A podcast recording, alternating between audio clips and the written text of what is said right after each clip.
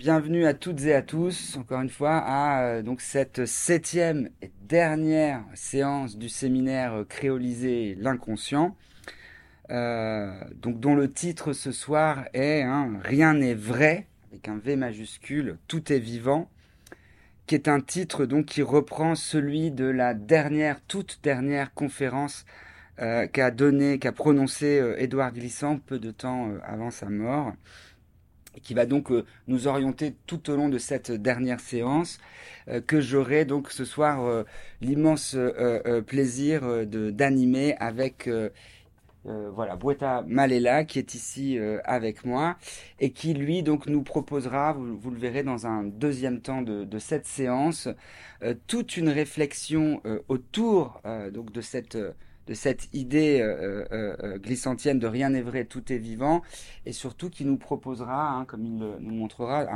un, parcours qu'on pourrait qualifier d'écologique dans la pensée d'Édouard Glissant.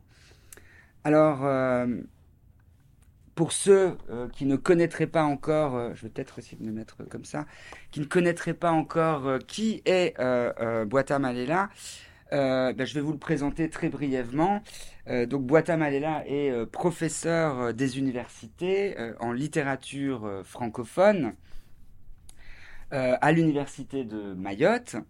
Il est membre du centre de recherche RIRA 21 de l'université Paul Valéry de Montpellier et ses recherches portent principalement euh, sur les discours littéraires francophones, alors au sens euh, large, puisqu'il s'intéresse tout autant à la littérature euh, africaine, antillaise, de l'océan Indien, et avec un accent tout spécial dans ses recherches en littérature qui porte donc sur les questions coloniales, postcoloniales et décoloniales, à partir d'une perspective qui euh, qui conjoint plusieurs euh, euh, angles d'analyse, notamment les analyses du discours, les études culturelles, les analyses de réseau, de posture et d'esthétique.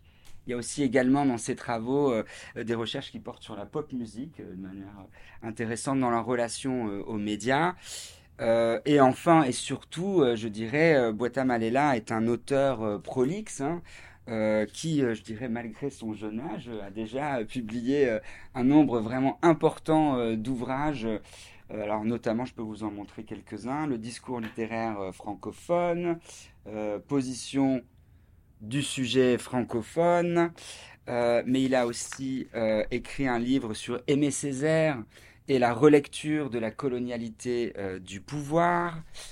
et enfin et surtout, pour ce qui nous concerne, donc dans le cadre de ce séminaire euh, Créoliser l'inconscient, euh, Boita Malela est donc l'auteur euh, d'une œuvre vraiment imposante sur, alors je vous la, je vous la mets ici, sur Édouard Glissant, hein, qu'il a intitulé Édouard Glissant du poète au penseur, et qui est une œuvre qu'on pourrait qualifier, alors je ne sais pas, tu pourras me corriger, de bourdieusienne en un certain sens, puisque c'est une œuvre euh, qui replace, je dirais, systématiquement l'œuvre du penseur-poète du tout monde dans le contexte intellectuel et littéraire euh, qu'il a vu naître et qui en permanence souligne les positionnements à la fois euh, stratégiques, intellectuels, littéraires et poétiques qui ont permis à Édouard Glissant à la fois de s'inscrire dans ce contexte et euh, surtout de marquer euh, sa singularité et de porter euh, une voix différente par rapport aux problématiques dans lesquelles il s'insère. donc c'est pour ça que je suis absolument ravi que Malela ait accepté donc cette invitation dans ce séminaire. Donc notamment pour cette, cette connaissance hein, de l'œuvre glissantienne, parce que son œuvre traverse à peu près tout, toute l'œuvre glissantienne et ne, choisit pas de se concentrer euh, soit sur l'œuvre poétique, soit sur l'œuvre littéraire, soit sur euh, les œuvres philosophiques ou théoriques, mais il les prend et il les englobe et il articule l'ensemble de la production dans une forme de, totalité. Et je dirais que je suis encore d'autant plus heureux euh, que Guatemala ait, accepté mon invitation que euh, vous verrez ce soir, en fait, il ne va pas simplement nous, nous parler de, son livre, mais il a accepté de se prêter au jeu, de produire quelque chose euh, de nouveau à partir donc de cette ultime conférence qu'a prononcée Édouard Glissant. Rien n'est vrai, tout est vivant pour se proposer de reparcourir l'ensemble de l'œuvre de Glissant à partir donc euh, de cette problématique de euh, l'écologie qui va faire le cœur euh, du thème de ce qu'on va essayer de déployer ce soir.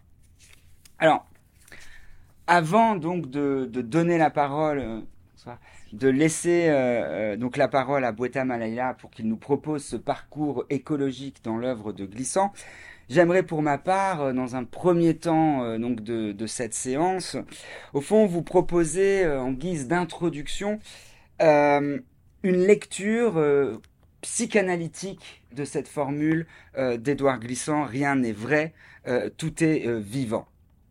Et je, je, précise tout de suite, hein, pour qu'il n'y ait pas d'ambiguïté, que Glissant a tenu à souligner que le terme vrai ici hein, est mis en majuscule pour signifier qu'il ne s'agit pas hein, euh, d'écarter d'un revers de main la notion de vérité en tant qu'elle s'appliquerait dans des domaines pluriels, mais d'interroger euh, cette valeur d'une vérité avec un V majuscule qui aurait une valeur transcendante, universelle, éternelle et qui s'appliquerait à tous. Alors, donc pour interroger cette tension hein, entre le vrai et le vivant, eh bien, je vais euh, me tourner euh, pour commencer, pour vous introduire donc à cette problématique, vers euh, une revue de psychanalyse lacanienne que vous avez ici, qui vient de paraître, Mental, et qui se propose d'étudier un thème qui est en fait qui provient d'un syntagme d'un psychanalyste qui s'appelle Éric Laurent et qui est l'écologie lacanienne. Et à travers cette approche psychanalytique de l'écologie, ce qu'il va s'agir de penser ce soir, ce n'est pas seulement la question du euh, changement climatique en tant que tel, question qu'il faut bien évidemment laisser d'abord et avant tout au bon soin des scientifiques, des activistes et des politiques, mais plutôt la question, je dirais, plus pernicieuse de l'incapacité dans laquelle nous sommes de faire face aux défis que nous pose ce changement climatique Autrement dit, de plonger au cœur de l'angoisse qui nous paralyse aujourd'hui et qui semble nous condamner, nous, les humains, par l'inaction dans laquelle nous plonge cette crise climatique à une fin prochaine. Alors, de fait, je dirais qu'entre l'écologie et la psychanalyse, il existe en fait un point commun. C'est celui d'avoir à s'occuper des déchets. Tandis que le psychanalyste, lui, il s'occupe des déchets psychiques de ses patients, que ce soit leurs symptômes, leurs phobies, leurs inhibitions, leurs angoisses, et il s'occupe aussi des causes hein, de, ces déchets, de ces déchets psychiques, déchets d'ailleurs dont généralement les patients, avant de venir en analyse, ne veulent rien savoir. Eh bien, on pourrait dire que de la même manière, l'écologie a pour charge de s'occuper des déchets que le discours de la science et plus globalement encore le capitalisme eh bien, produit dans sa course effrénée à la consommation et à la croissance, hein, et dont à l'échelle de notre et dont à l'échelle de notre civilisation, on pourrait dire que notre civilisation, depuis euh, à peine quelques années, ne voulait rien savoir non plus hein, de cette production de déchets, et encore moins de la cause qui nous entraîne à produire de manière frénétique tous ces déchets. Autrement dit, on pourrait dire que euh, la psychanalyse, tout comme l'écologie, ont toutes les deux à charge de s'occuper des symptômes dont souffrent leurs patients et des causes, surtout, qui produisent ces symptômes. Hein. Alors, symptômes qui concernent des individus singuliers avec la psychanalyse et symptômes que l'on pourrait qualifier de civilisationnels du côté de l'écologie. Alors, ce symptôme dont souffre notre civilisation, eh bien, qu'est-ce que c'est? Sinon, comme l'écrit euh, Virginie Leblanc, qui donc a, coordonné ce numéro de mental, eh bien, qu'est-ce que c'est? Sinon, je la cite, Virginie Leblanc, elle dit, eh bien, l'horrible, euh, l'objet horrible qui anime le désir de notre civilisation et qui, faute d'être reconnu, n'en surgira que plus violemment dans le réel. Alors cet horrible objet, bien entendu, si vous avez une petite oreille lacanienne, vous aurez reconnu que c'est le fameux objet petit a, hein, objet précisément cause du désir, mais qui reste toujours implicite et inconscient en nous. C'est ce qui génère les symptômes, ce qui génère le désir, qui génère les compulsions de répétition, mais qui reste caché à l'insu du patient. Et objet petit a, cause du désir, qui aujourd'hui, ça c'est dans un texte de Jacques-Alain Miller qui s'appelle Un fantasme, on va dire, euh, trône au zénith de notre euh, civilisation. Pour autant qu'il fonctionne, cet objet petit a, comme un objet pousse à jouir ou pousse à consommer chez nous en tant que consommateurs, et dont l'efficacité de cet objet petit a, refoulé dans les arrière-fonds, hein, n'est jamais aussi grande que lorsqu'il est systématiquement laissé dans l'ombre et dans l'impensé.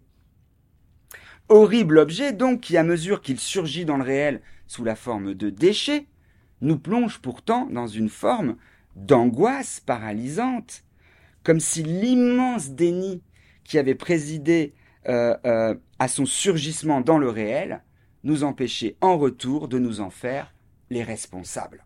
Hein, responsables de quoi, encore une fois?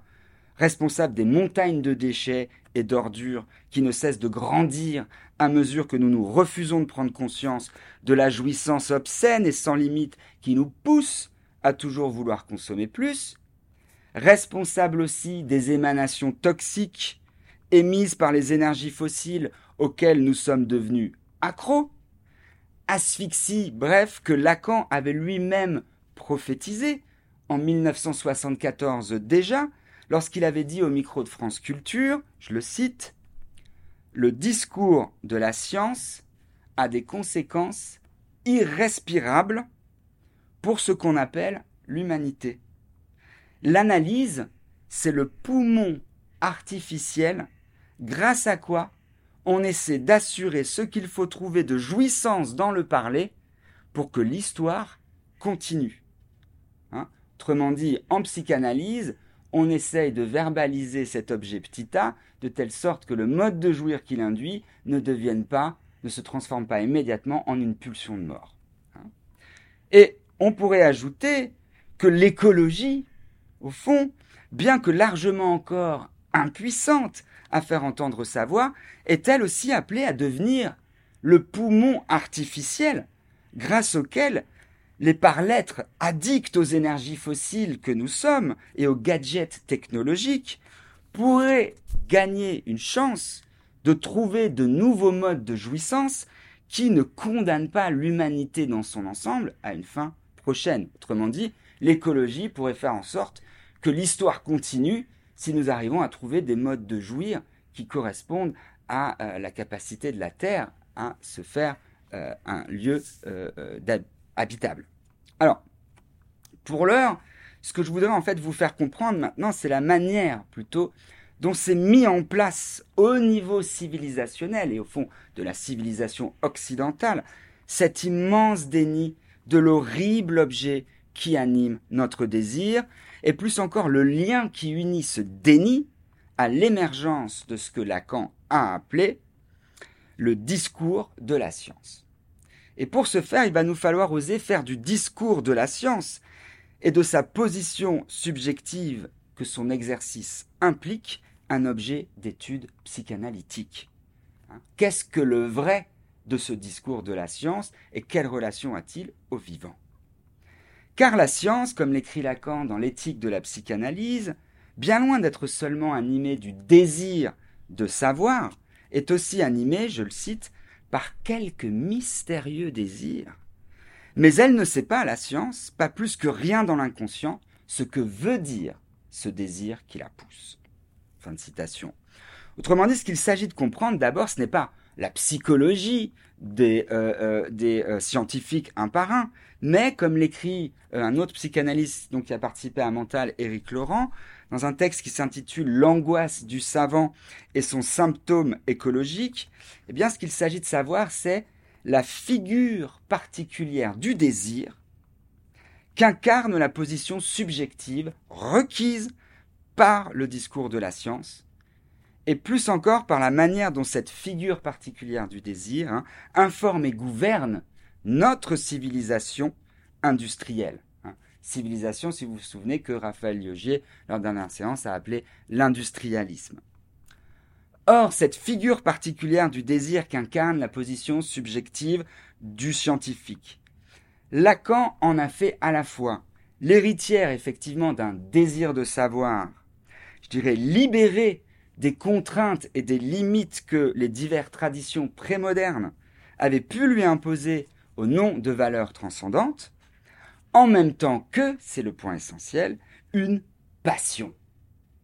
C'est-à-dire qu'un mouvement qui, pour fonctionner, a précisément besoin d'ignorer la cause réelle qui le met en branle, et j'utilise ici le mot branle à dessein, pour vous faire sentir la dimension de jouissance qui accompagne la passion du savoir qui anime le discours scientifique.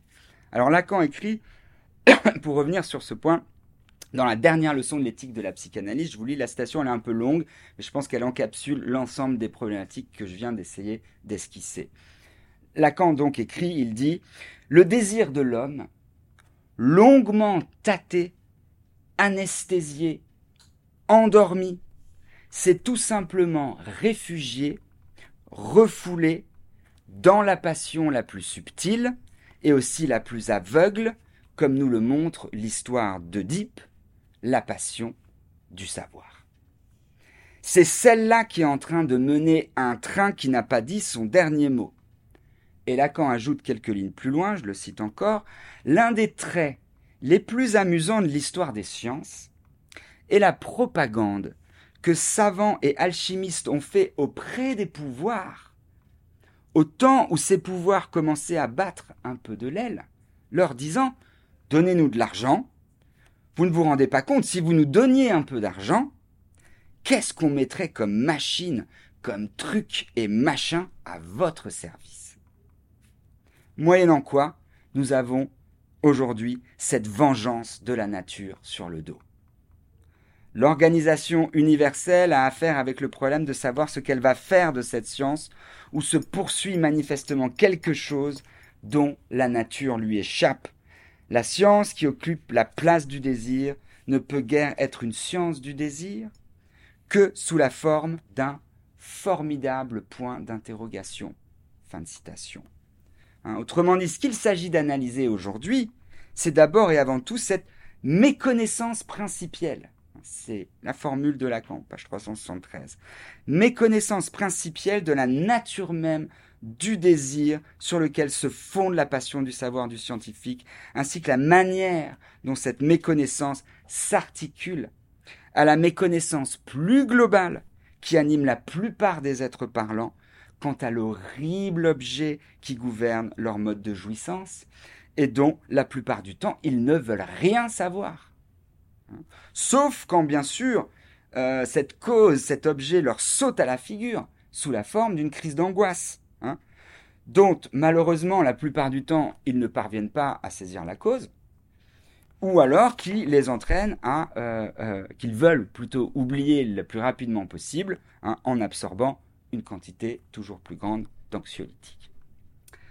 Alors, pour explorer maintenant plus précisément ce je n'en veux rien savoir de la cause de mon désir, qui caractérise en propre le rapport que nous entretenons au changement climatique et plus globalement à notre mode de jouissance, je voudrais m'arrêter maintenant sur les différentes modalités que peut prendre ce je n'en veux rien savoir, et pour ce faire me servir des réflexions de Bruno Latour, que Bruno Latour propose à ce sujet dans la série des huit conférences sur le nouveau euh, régime climatique qu'il a donné dans le cadre des prestigieuses hein, Gifford Lectures de l'Université d'Édimbourg hein, et qu'il a euh, compilé dans un, dans un livre qui s'appelle Face à euh, Gaïa. Et donc dans ce livre, comme vous allez le voir, il revient sur cinq grandes manières de mettre en œuvre ce je n'en veux rien savoir des causes de mon désir, et au fond je n'en veux rien savoir de cette jouissance qui ruine la planète et menace l'avenir de l'humanité. Alors, première mode, le plus classique, hein, de n'en rien savoir du changement climatique et des causes profondes qu'il provoque, eh bien c'est celle qui se présente d'abord euh, en apparence comme étant la plus modérée et qui consiste à relativiser les données accumulées par la science et les prétendre exagérées voire manipulé par des écologistes activistes. Hein. Manière que la plupart des gens utilisent et que les climato-sceptiques ou les climato-négationnistes hein, ont radicalisé, pourrait-on dire, pour en faire une arme de guerre médiatique contre toute forme de politisation de l'écologie qui pourrait venir quoi Remettre en cause les modèles économiques et donc aussi les sources de profit d'une classe dirigeante actuellement au pouvoir. Or, cette manière de nier des faits que l'on sait pourtant exacts porte un nom précis en psychiatrie et en psychanalyse, hein, c'est celui de dénégation. C'est-à-dire le fait de refuser de reconnaître comme vrai ce que pourtant on sait au fond de soi être vrai. Et l'exemple euh, le plus connu que Freud donne de ce mécanisme, hein, c'est quand un patient lui dit Ah oui, j'ai rêvé cette nuit, et dans mon rêve il y avait une femme, mais je peux vous garantir, dans mon rêve, cette femme, ça n'était pas ma mère. Là, on sait que s'il est si, clair sur le ça n'était pas ma mère, il y a de fortes chances pour qu'il soit, que ce soit la vérité. Alors, deuxième manière maintenant donc, cette, je dirais cette première forme hein, de, dénégation, de, je n'en veux rien savoir du changement climatique, qui fort heureusement d'ailleurs, hein, aujourd'hui commence doucement à s'estomper de la carte, hormis dans la tête des Trumpistes, des Poutinistes et, autres. Hein. Alors il faut en ajouter une autre aujourd'hui qui a tendance à prendre les devants, et que Bruno Latour nomme du terme de climato-quiétisme. Hein, en référence à la tradition religieuse dans laquelle les fidèles s'en remettent intégralement à Dieu pour leur salut. Hein, en ce sens, les climato-quiétistes sont ceux qui pensent que les choses finiront par rentrer dans l'ordre d'elles-mêmes, par se réparer toutes seules, si seulement ils prennent leur mal en patience hein, et parviennent à continuer à vivre comme ils le faisaient, euh, euh, et donc, c'est-à-dire comme si de rien n'était. Comportement qui là encore porte un nom, en psychiatrie, en psychanalyse, hein, et savoir celui de déni, au sens là euh, technique du terme, c'est-à-dire le nom du comportement qui consiste à dire je sais, je sais, mais quand même, hein, je sais qu'il y a un changement climatique et que l'homme est responsable de ça, mais quand même, je continue avec mon mode de jouissance comme si de rien n'était, en croisant les doigts pour que le Dieu qui arrange tout euh, finisse par tout arranger. Alors, troisième mode de je n'en veux rien savoir, c'est euh, et qui est d'ailleurs certainement le mode le plus dangereux et celui qui nous pend au nez, hein, c'est celui, au, contraire, qui se propose, je dirais, de prendre le problème à bras le corps hein, du, changement climatique et de développer une nouvelle science qu'on appelle la géo-ingénierie, hein, qui aurait pour tâche, cette fois, cette science, de dominer le changement climatique lui-même.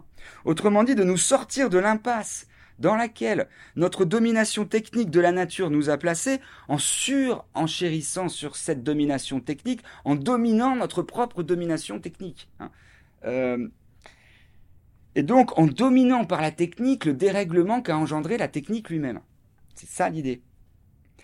Ce qu'on pourrait appeler en fait, là on est passé euh, en psychiatrie euh, du petit délire au grand délire en fait. Là, on a complètement lâché prise avec le principe de réalité et on est dans une, dans une énorme bouffée où euh, bah, on a déjà euh, échoué à, rentrer en contact avec le réel, et alors on construit un grand délire pour réparer au fond la faille dans notre rapport au, réel. C'est ce que Clive Hamilton a très bien décrit hein, dans son livre qui s'appelle Les apprentis sorciers du climat, et que a repris un, reportage d'Arte euh, qui s'appelle d'ailleurs les, apprentis sorciers du climat. Je vous encourage à aller regarder si vous n'êtes pas trop éco-anxieux, parce que euh, le regarder vraiment produit des choses horribles. Mais vous comprendrez non seulement que les recherches sur le climat ont démarré dès les années 1920 dans le cadre de recherches sur des armes climatiques. Donc c'est-à-dire que c'est d'abord l'armée américaine et l'armée russe qui ont étudier le climat pour pouvoir provoquer des sécheresses ou des pluies plus abondantes comme arme de guerre.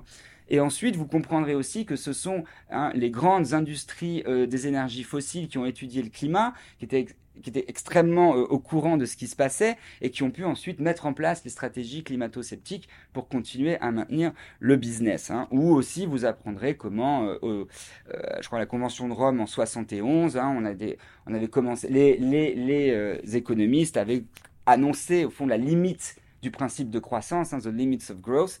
Et puis, bon, ben, bien sûr, on a mis ce rapport euh, sous le tapis. Voilà. Euh, et je finis sur ce petit point. Ce qui est terrible, c'est qu'en fait, c'est la solution technique euh, qui va certainement nous conduire vraiment au plus grand ravage. Mais c'est néanmoins, compte tenu du fonctionnement des démocraties néolibérales d'aujourd'hui, la solution la plus probable qui devrait se passer d'un point de vue politique. Pourquoi? Parce que c'est une solution qui mobilise la technologie, qui est à court terme et qui peut être simplement employée par des États, c'est-à-dire faire un dôme de sulfure euh, au-dessus juste des États-Unis, euh, même si ça provoque encore plus de calamités à côté. Donc compte tenu du fonctionnement politique, c'est malheureusement celle qui est la plus probable, hein, même si c'est celle qui développe le plus grand délire. Et alors, il y a la quatrième manière de n'en rien vouloir savoir, peut-être celle qui est, je dirais, la plus, euh, la plus répandue aujourd'hui, celle dans laquelle je me reconnais, hein, qui est celle au fond euh, qui inclut les, je dirais, les, dépressifs, les mélancoliques, les éco-anxieux, euh, c'est-à-dire ceux qui sont ni capables de se persuader que les scientifiques qui les mettent en garde ont tort, comme les climato-sceptiques ou les climato-négationnistes, ni comme les climato-quiétistes qui peuvent s'en remettre à une divinité qui arrangera les choses, ni non plus euh, ceux qui croient en une géo-ingénierie qui va venir euh, résoudre le problème et donc qui sont euh, au fond euh, euh, livrés à une forme d'angoisse qui les laisse en proie à, une forme de, passivité terrorisante. Hein. Et moi, je prendrais l'image du film Mélancolia de Las von Trier où les protagonistes regardent hein, une comète arriver sur la Terre paralysée. Bon, il n'y a rien à faire. La comète arrive et puis voilà, l'angoisse nous submerge et, c'est fini. Et la cinquième manière euh, de ne, rien vouloir savoir, c'est celle, alors que Bruno Latour trouve la plus folle, moi j'en suis pas si sûr, mais je vous laisse cette fois-ci euh, libre d'en juger. Il dit c'est ceux qui pensent pouvoir agir raisonnablement contre le réchauffement climatique en en passant strictement par les institutions politiques et économiques existantes. Hein, autrement dit, ceux qui ne passent pas euh, à des formes d'action directe hein, ou de désobéissance civile car euh, euh, Bruno Latour ajoute, il dit, ceux-là sont probablement des bipolaires, plein d'énergie au début, c'est-à-dire hein, ils croient vraiment qu'en faisant le jeu d'institution, ça va changer.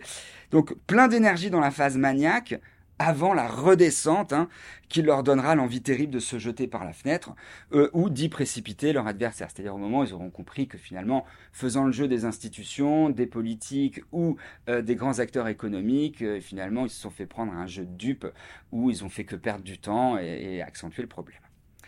Alors, bon, après ce tableau terrible, je dirais que fort heureusement, depuis maintenant près d'une trentaine d'années, un nombre grandissant de scientifiques semble avoir réussi à sortir hein, de la méconnaissance principielle qui fonde le discours scientifique lui-même, au sens où je l'ai défini, hein, du discours de la science de Lacan, mais aussi ces scientifiques à faire de l'angoisse qui a jailli de leur prise de conscience, non pas une occasion, encore une fois, de prendre des anxiolytiques, ni une occasion euh, de se jeter dans la géo-ingénierie, mais au contraire une occasion de diffuser au plus grand nombre leur angoisse, de telle sorte que cette angoisse puisse être mise au service hein, d'une prise de conscience globale du déni dans lequel nous nous trouvons tous.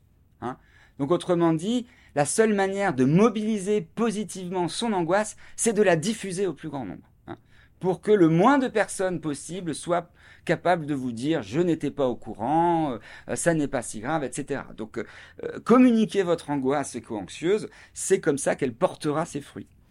Euh, alors, bien entendu, je pense ici hein, aux scientifiques euh, euh, qui participent au GIEC, hein, c'est-à-dire au groupe d'experts intergouvernemental sur l'évolution du climat. Scientifiques, encore une fois, qui ne cessent de nous alerter depuis plus de 30 ans hein, sur la gravité du symptôme de notre civilisation qu'a produit le discours de la science.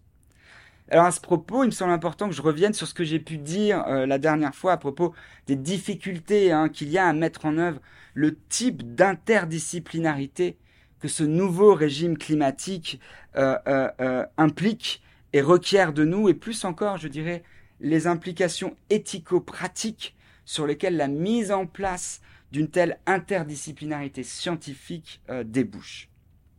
Si vous vous en souvenez, j'avais avancé l'idée que la difficulté principale à laquelle nous confronte donc l'étude du climat provient d'une certaine vision qu'on pourrait qualifier d'impérialiste de la science, avec un S majuscule, comme l'appelle Isabelle Stengers, et du type d'épistémologie impliquant une séparation stricte entre nature et culture, valeur et fait, et qui maintient aussi euh, d'une manière stricte euh, un principe de neutralité axiologique censé garantir l'objectivité du savoir scientifique produit à l'intérieur d'un champ et d'une discipline donnée. Hein. Ce sont là en fait toutes les euh, conditions de mise en œuvre d'un discours scientifique avec un S majuscule. Or, c'est là le point. Relativement à toutes ces exigences, il est extrêmement important de comprendre que c'est précisément cette vision de la science avec un S majuscule que le nouveau régime climatique nous force à dépasser, ou plutôt que le nouveau régime climatique nous force à penser dans son impensé. Quelle est l'impensée de ce paradigme de la science comparé à la multiplicité des scientifiques qui se sont agrégés dans le GIEC Car le type de science que l'étude du climat et plus globalement, comme on le verra, de Gaïa mobilise, ce ne sont pas des sciences qui relèvent directement de la science avec un S majuscule, puisque ce sont des sciences qui, comme je vous le disais, n'ont pas pour modèle celui d'une physique mathématisée, Hein, puisque l'objet même que ces sciences étudient est un objet qui n'est pas à l'équilibre. Hein. C'est-à-dire c'est un objet qui, pour parler le langage, encore une fois, de Ilya Prigogine, inclut la flèche du temps. Hein. C'est-à-dire un objet qui contrevient aux lois de la thermodynamique. On ne peut pas faire un modèle mathématique du climat. Pourquoi? Parce que c'est un objet qui inclut un ensemble de systèmes en équilibre instable. Euh, et c'est pourquoi les scientifiques du GIEC, qui sont d'abord des chimistes, des biologistes, des éthologistes, des géologues, des océanologues, des paléontologues, ont dû en quelque sorte travailler à rebours de ce modèle épistémologique strict pour euh, non seulement collaborer à produire une image la plus fidèle et robuste possible de ce changement climatique, euh, et en même temps qui ont dû lutter contre d'autres scientifiques qui, eux, euh, s'accrochaient au fond à un modèle d'une physique mathématisée pour, euh, par moment, euh, venir contester l'objectivité et la scientificité des résultats obtenus par les scientifiques du GIEC. Hein. Et c'est pour ça qu'au fond, ces scientifiques ont pu faire l'objet de critiques de la part de scientifiques eux-mêmes. Et encore une fois, on peut penser ici hein, à notre ancien ministre de l'Éducation, Claude Allègre, médaille d'or du CNRS, qui a été climato-sceptique et qui a critiqué le GIEC au nom de la science pendant un certain temps.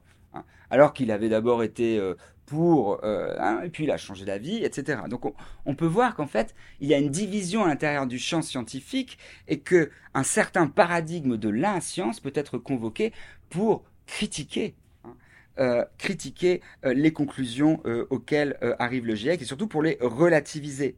Et pour ainsi, c'est là le point, pouvoir manipuler l'opinion en faveur des intérêts des grandes compagnies pétrolières dont, la plupart du temps, ces scientifiques représentent en fait les intérêts financiers.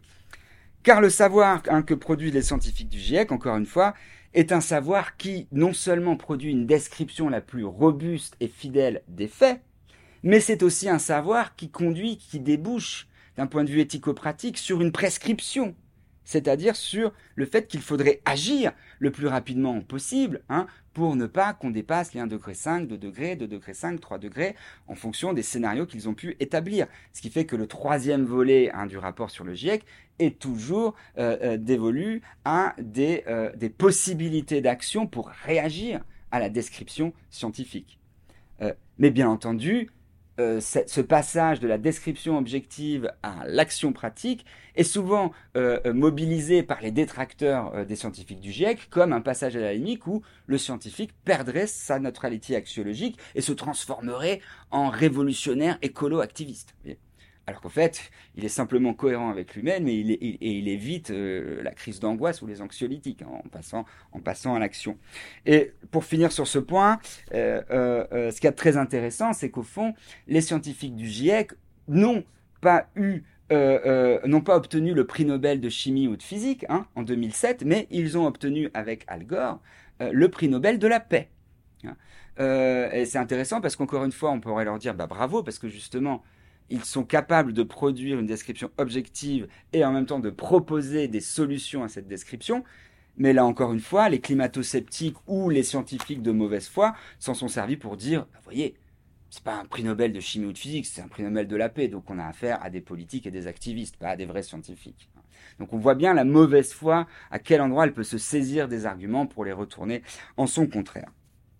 Mais en fait, je crois que ce qu'il y a de plus insupportable pour les climato-sceptiques et pour les géo-ingénieurs, dans, le, discours que, tient GIEC, au fond, c'est euh, euh, ce qui s'est passé euh, dans l'image que nous nous faisons maintenant de la Terre, hein, qui depuis près d'un siècle n'est plus finalement cette étendue inerte, cette res extensa dont parlait Descartes, hein, c'est-à-dire cette matière morte dont la vérité avec un V majuscule, hein, pour reprendre encore une fois la formule de Glissant, pouvait être entièrement saisie par le langage mathématique de la physique. Hein. Mais une matière devenue vivante, réagissant avec violence aux diverses manipulations que nous, les hommes dits modernes, lui avons fait subir depuis le début de la révolution industrielle et de notre usage intensif des énergies fossiles.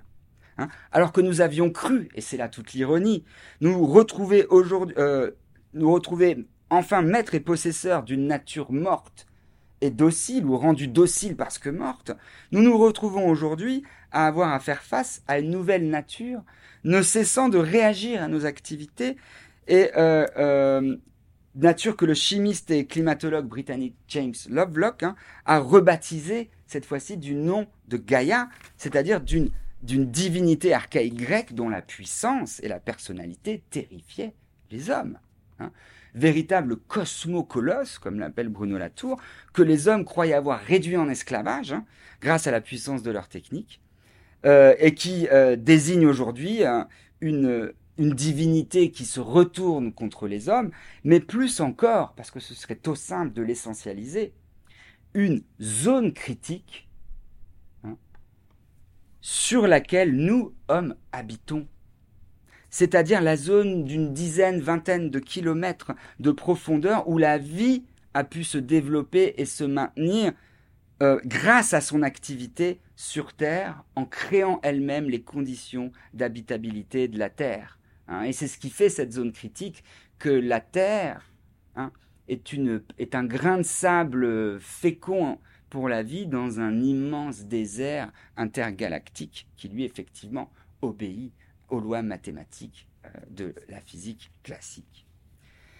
Et plus encore, je dirais, et c'est là peut-être ce qu'il y a encore une fois de plus difficile à comprendre pour la plupart des êtres parlants, et c'est là où je vais commencer à arriver à glissant, c'est que Gaïa est aussi le nom d'une terre qui ne forme plus un monde, au sens d'une totalité dont on pourrait dire la vérité avec un V majuscule, mais le nom, Gaïa, d'une multiplicité ouverte, au sens justement où Deleuze et Guattari ont défini ce que c'était qu'un plan de consistance euh, euh, d'un rhizome qui ne cesse de se former, de se déformer, de se territorialiser, de se reterritorialiser sous l'influence complexe de systèmes en perpétuel équilibre instable, et qui ne permettent donc pas de mettre en place des modèles mathématiques ou physiques tels que les scientifiques modernes avaient pu en mettre en place pour décrire et prédire quoi? Pas les mouvements de la vie sublunaire, hein, mais le mouvement des astres et des sphères. Autrement dit, avec Gaïa, ce n'est plus la Terre en tant qu'objet céleste et immuable qu'il s'agit d'étudier, mais l'impact que la jouissance de l'homme, appareillée à la technique et faisant le déni de sa cause, produit sur la fine couche de bestioles vivantes qui compose la zone critique où la vie a pu émerger.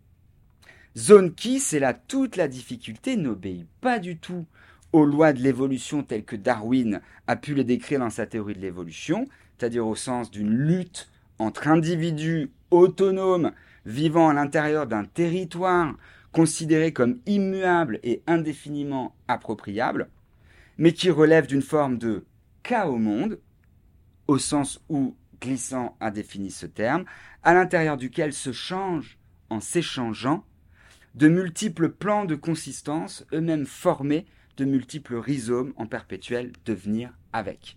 Et j'en ai presque fini. Et donc c'est là pourquoi, à mon avis, Édouard Glissant, dans son dernier texte Rien n'est vrai, avec un V majuscule, tout est vivant, eh bien, nous invite non pas à abandonner l'idée de vérité au nom d'un quelconque relativisme trumpiste des fake news, hein, euh, servant en réalité toujours les intérêts les plus bas de quelques-uns, mais à nous demander dans quelle mesure la vérité avec un V majuscule du langage des mathématiques ou des grands universaux, nous cache ce qu'il y a de vivant dans Gaïa, de vivant dans la nature, de vivant dans la zone critique, et en tant que nous, nous sommes aussi des petites bestioles vivantes vivant dans cette zone. Et donc nous empêche aussi de pouvoir mettre en place ce que Glissant appelle une poétique, pouvant nous permettre d'imaginer une autre manière d'habiter la Terre qui ne soit plus fondée sur le déni de notre mode de jouissance et le déni de la réalité, je dirais, ontologique complexe de Gaïa. Hein. Car, comme le dit Glissant dans une formule que je trouve magnifique et que peut-être reprendra à Boita Malela, hein, dans ce texte Rien n'est vrai, tout est vivant, il dit Le vivant est toujours créole. Hein. Autrement dit, le vivant est toujours composé d'une multitude de multiplicités ouvertes et qui ne forme encore une fois pas un monde mais un au monde, ou bien encore, pour reprendre cette fois hein, le concept de William James qui est repris euh, par de nombreux activistes écologiques tels que par exemple Arturo Escobar aujourd'hui, qu'il forme un plurivers. Donc au monde ou plurivers qui exige maintenant de nous que nous apprenions à penser par-delà les bornes qu'impose à notre pensée la science, avec un S majuscule, pour oser à nouveau, comme nous y enjoint Glissant dans son livre Une nouvelle région du monde, mettre en œuvre une, ce que Glissant appelle une pensée naïve. Alors, une pensée naïve qui, bien sûr, ne serait pas là pour nous faire courir le risque de nous faire retomber dans une forme d'anthropocentrisme, comme bien sûr hein, s'empresse toujours de nous le rappeler les tenants de la science. Attention, si vous faites intervenir l'imagination ou la poésie, vous allez de nouveau projeter un des dieux dans la nature. Non. Ou bien, d'ailleurs, je dirais avec encore plus de mauvaise foi les climato-sceptiques en disant attention, l'imagination c'est la folle du logis, ne surtout pas l'utiliser, sinon vous allez de nouveau halluciner. Alors qu'en fait, c'est eux, comme on l'a vu, qui sont en plein grand délire.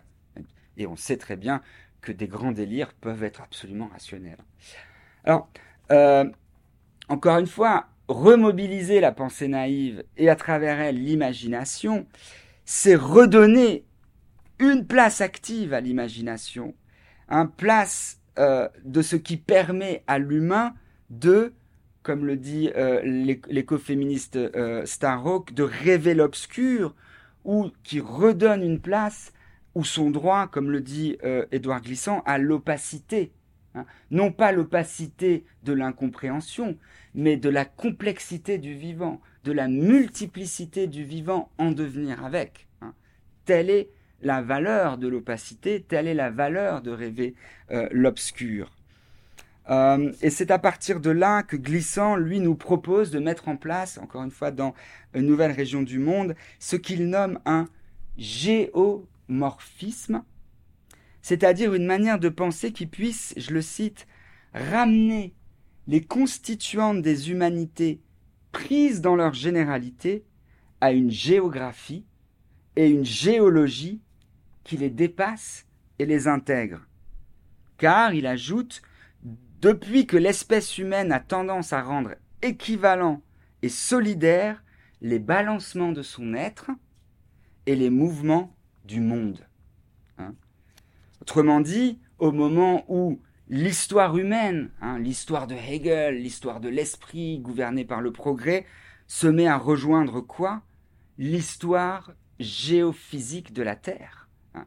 Et nous sommes à ce point de rencontre où l'histoire humaine, qui se pensait être seule active sur cette Terre, rejoint l'histoire géologique de la Terre, et ces deux agentivités se rencontrent en ce point de catastrophe qui fait notre présent.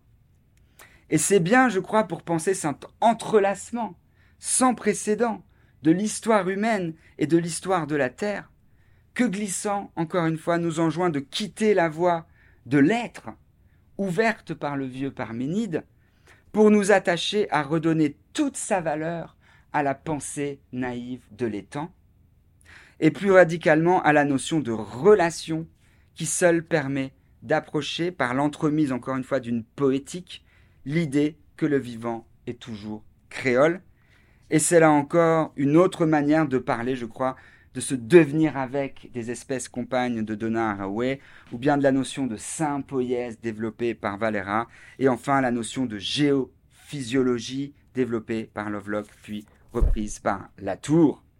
Et c'est bien pour déployer cette nouvelle pensée de l'étang que Glissant nous propose également de développer ce qu'il appelle une géopoétique de l'étang qui serait capable de creuser en deçà de la frontière mentale et réelle entre nature et culture, de manière à pouvoir penser la relation de l'ensemble des vivants entre eux, et j'en ai fini, géopoétique qui pourrait ensuite déboucher sur une, il nous dit, géopolitique de l'être.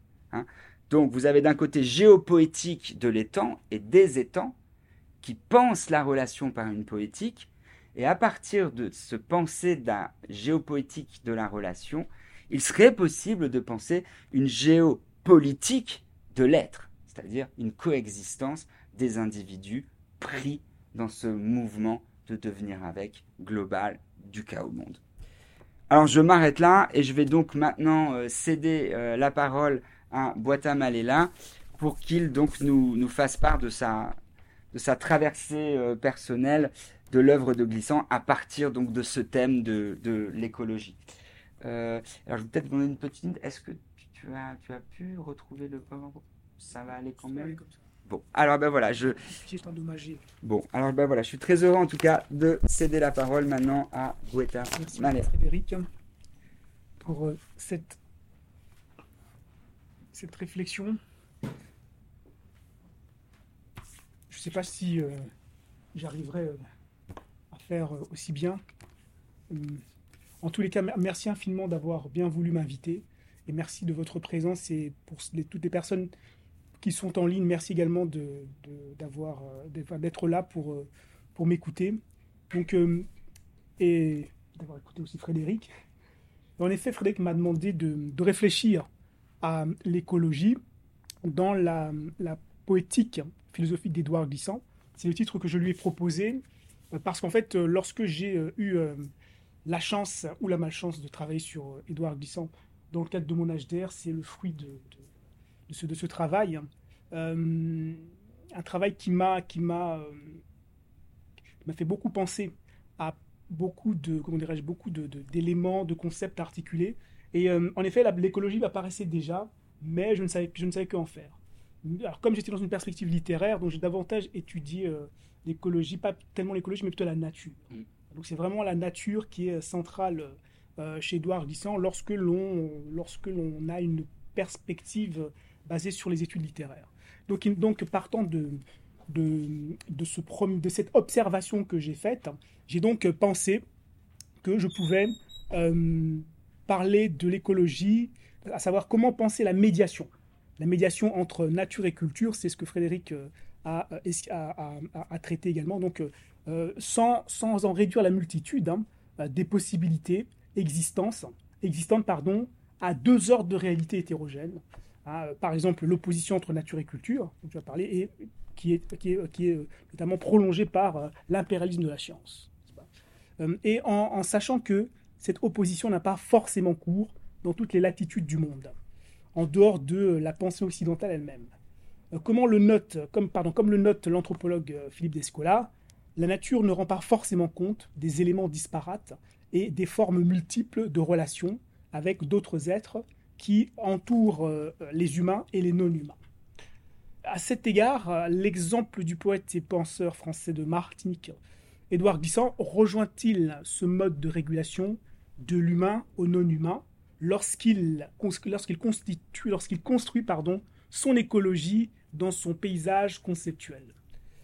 Pour euh, tenter d'approcher de, ce problème, je voudrais euh, me concentrer sur trois ouvrages principaux d'Édouard Glissant, à savoir La Coé du Lamentin, euh, poétique par exemple 2005, Une nouvelle région du monde, esthétique 1, par 2006, et Philosophie de la relation.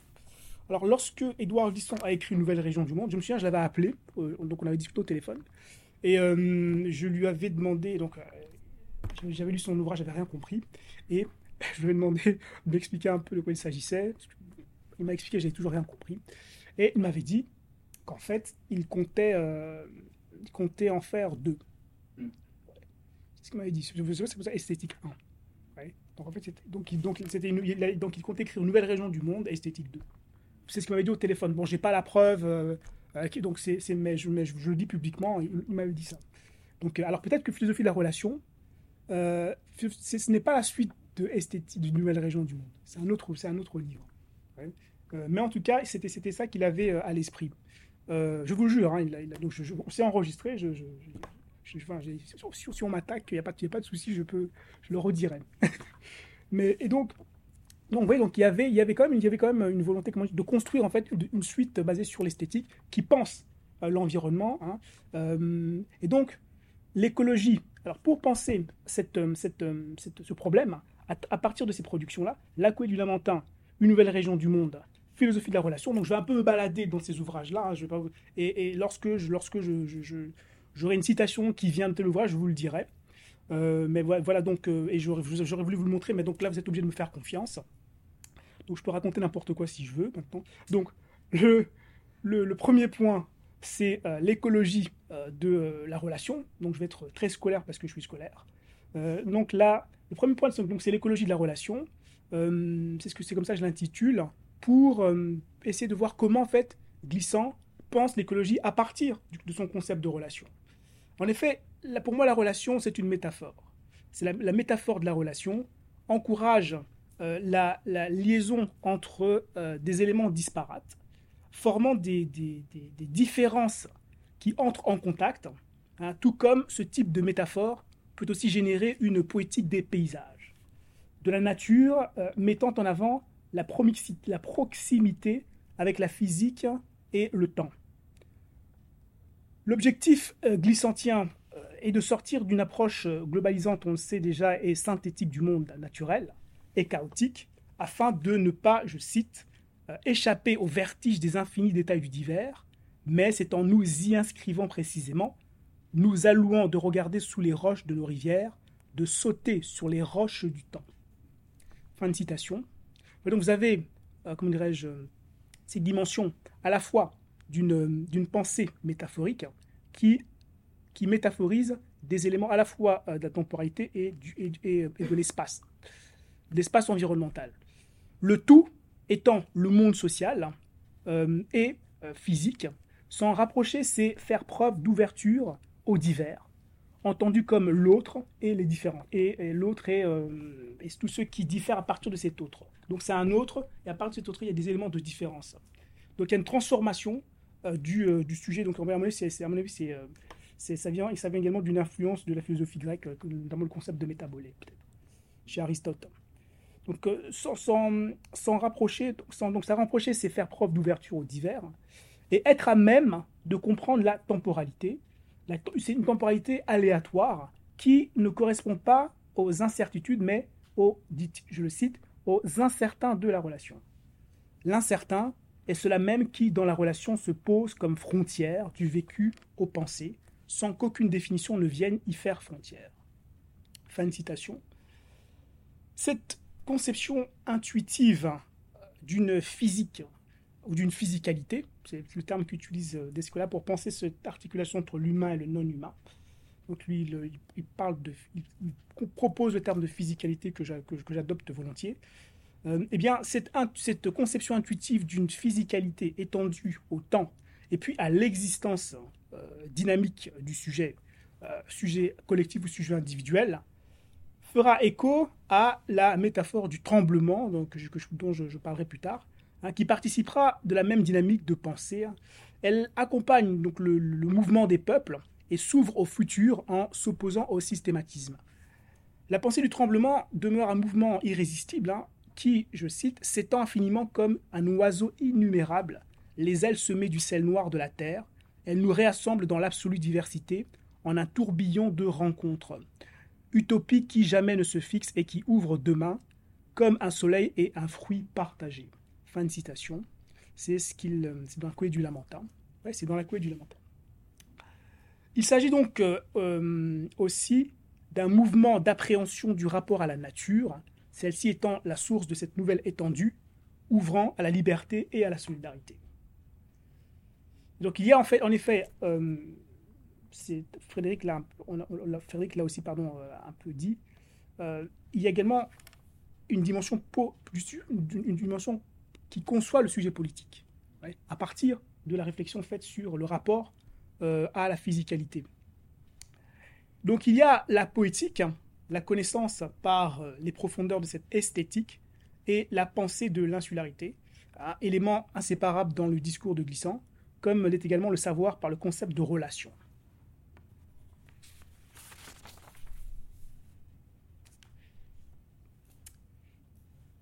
En effet, euh, la fréquentation euh, des histoires des humanités, comme il le dit, je cite, dès lors que les peuples se furent séparés, euh, qu'ils ne tiennent, qu'ils ne retinrent du monde que leur seul environ, et que les cultures occidentales, bien longtemps après, se furent attachées à découvrir le monde, enseignent que ces humanités ont puissamment contenu la passion de la découverte dans la folle urgence de dominer. La conquête permettait le plus souvent de vérifier les hypothèses du savoir. Découvrir les mondes et en ouvrir la vérité, maîtriser le monde et convenir à toute connaissance dans sa puissance, dans sa puissante généralité, pour le corps des nations en expansion allaient ensemble. Fin de citation. Les temps euh, ont changé parce que le monde est entré dans une complexité qui dépasse la connaissance ce qui est cette connaissance simpliste d'un monde fondé sur euh, la catégorisation des humains en, plus, en groupes euh, ratios, euh, basés sur la connaissance qui est le fruit d'une conquête.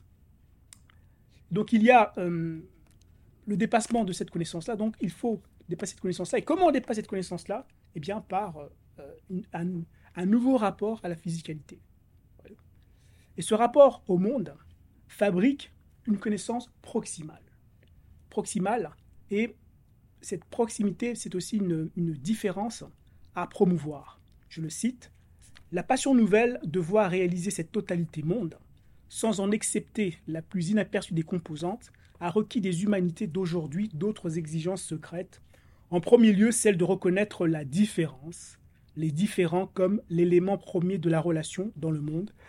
Le différent est non pas l'identique et la, et la particules élémentaires du tissu du vivant ou de la toile tramée des cultures. Fin de citation. Il s'agit de dépasser cette conception euh, fondée sur l'universel et la rupture avec l'intuition du monde, hein. à savoir que l'universel est euh, un universellement conçu qui est d'abord propagation, qui fonde sur des semblances.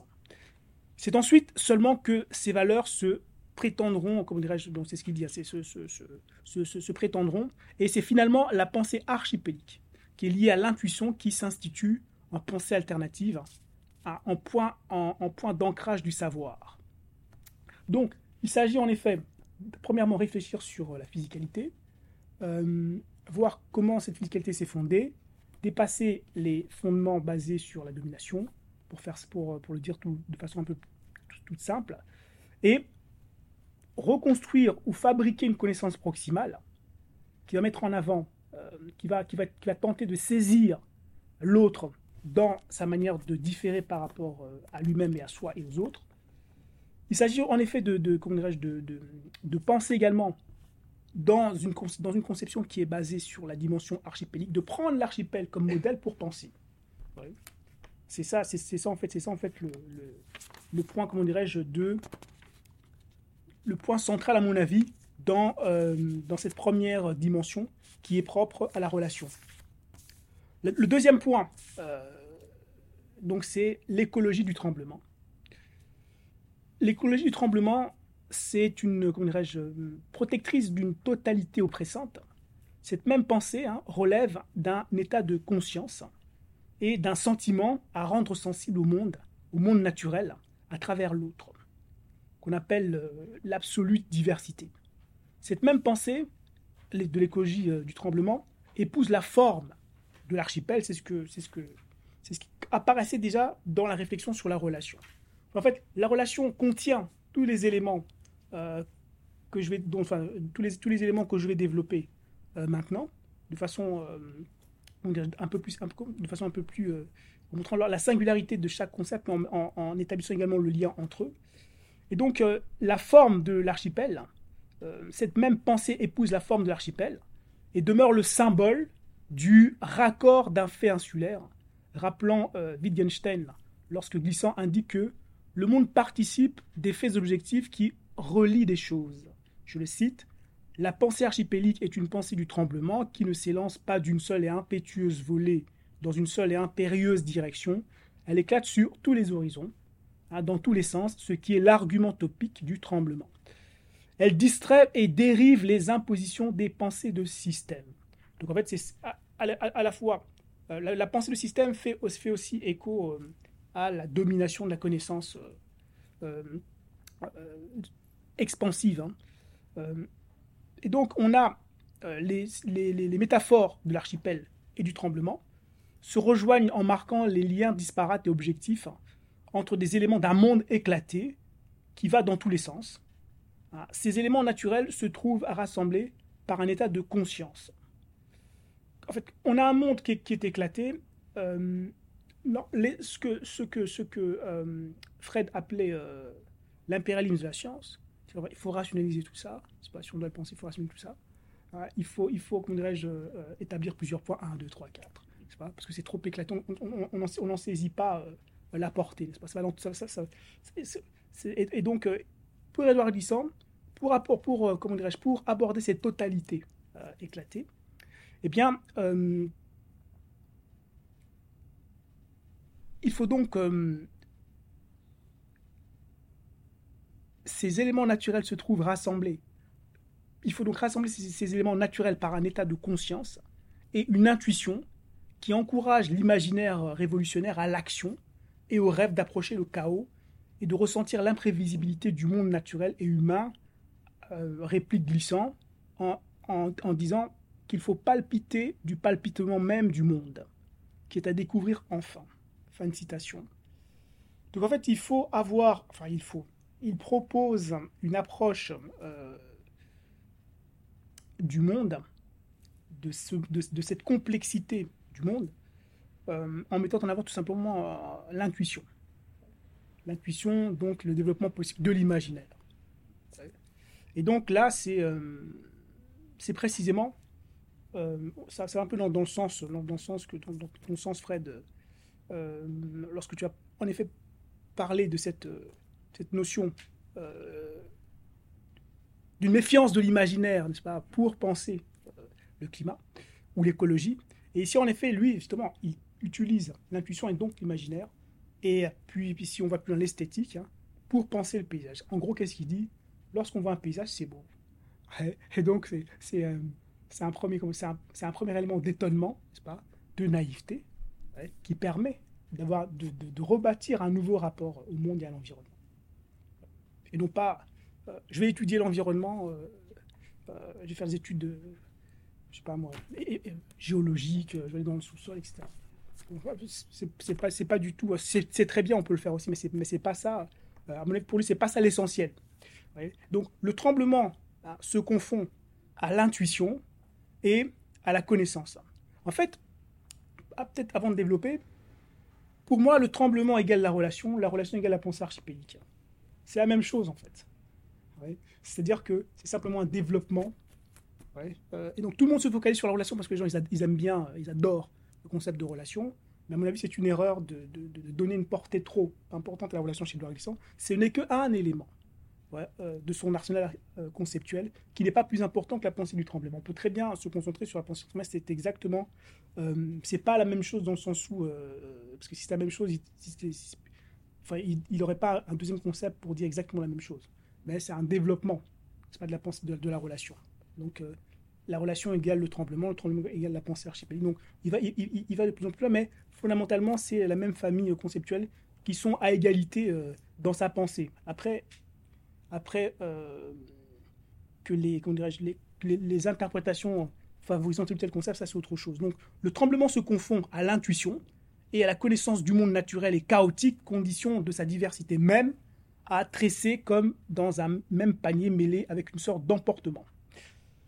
L'autre, à travers la diversité, l'état de conscience à travers le tremblement, et enfin l'intuition sont les concepts mobilisés hein, pour, exprimer, pour, euh, pour exprimer ce rapport à la connaissance du monde et du sujet dans un objectif de totalité. Ce rapport à l'autre, hein, qui se comprend par le prisme de la pensée du tremblement, conduit toutefois à, euh, un échange, à l'ouverture et à la sensation, un échange, à une ouverture, et c'est une ouverture à la sensation. Cette idée persiste. Hein, euh, donc, je vais peut-être citer euh, cet, exemple hein, de la couée du Lamentin. Donc elle ouvre l'identité sur le rapport à l'autre et sur le change qui provient alors de l'échange sans que cette identité en soit perturbée ni dénaturée. Elle est la pensée sismique du monde qui tremble en nous et autour de nous. Fin de citation. Ça fait, ça fait penser en fait à une citation d'Aimé Césaire. Euh, j'ai oublié. Euh, dans un, dans un recueil d'Aimé Césaire, il, il, il introduit en, parlant des, des, Antilles comme, euh, euh, comme, comme une terre sismique qui imprègne, qui, qui, qui, qui, imprègne directement le sujet. donc, le sujet provenant d'une terre chaotique et sismique, eh bien, lui-même l'est. Et c'est pour ça qu'en fait, la poésie doit être chaotique et, et éruptive. En fait. Et c'est cette idée-là que Édouard Glissant reprend à son compte, euh, sans forcément le dire. Et donc, cette idée, cette idée euh, euh, persiste également dans la conférence d'Édouard Glissant, que, que, Fred, a, Fred en a déjà parlé. Rien n'est vrai, tout est vivant, prononcé le 8 avril 2010 à la Maison de l'Amérique latine, en clôture du séminaire, du séminaire de l'Institut du Tout-Monde. Les transformations du vivant dans un, dans, un, dans un monde en relation. Il, était question de penser le vivant Hein, par rapport à son mode d'expression de, la continuité, de rupture, d'opacité et d'immixtion. Dans son propre commentaire, Édouard Glissant distingue le vrai du vrai, donc le vrai avec minuscule du vrai avec majuscule. Le vrai minuscule concerne les choses concrètes ou bien l'expérience quotidienne, alors que le vrai majuscule demeure un absolu, hein, qui transcende le sujet et interroge son rapport à cet absolu. Cet absolu est une sorte d'inconnaissable, hein, face à un vivant connaissable. Le corps, l'animalité, la nature, par, euh, les sciences, hein, par l'intuition. Et Glissant précise alors sa position, c'est que, euh, je cite, l'absolu du vrai est menaçant, l'absolu du vrai, vrai majuscule, hein, euh, est menaçant parce qu'il ne conçoit pas le mélange et que l'absolu du vivant est fantastique, parce qu'il ne se conçoit pas sans mélange. Il n'y a pas de vivant vrai avec un grand V, il n'y a que des vivants avec un mélange au départ et un mélange tout au long de la chaîne du vivant. Et que par conséquent, les positions que je soutiens en poétique et en philosophie, qui sont les positions de la mixité, se rapprochent davantage de la passion du vivant que de la sublimation du vrai avec majuscule. Avec, un grand majuscule. Euh, majuscule. C'est ce que j'ai essayé de dire en parlant de l'expression de la continuité, de la rupture, de l'obscur et de l'immixtion. Fin de citation. Donc le concept d'immixtion, en lien avec le tremblement justement, consiste en un mélange du vivant qui transforme et est transformé, tandis que le vrai majuscule, lui, se maintient sans transformation. donc en fait, il y a toujours cette, euh, cette dimension euh, euh, de modification. Donc on n'a pas un sujet qui est, fixe comme chez Parménide, l'être et le non-être. Comme le vieux, le vieux Parménide.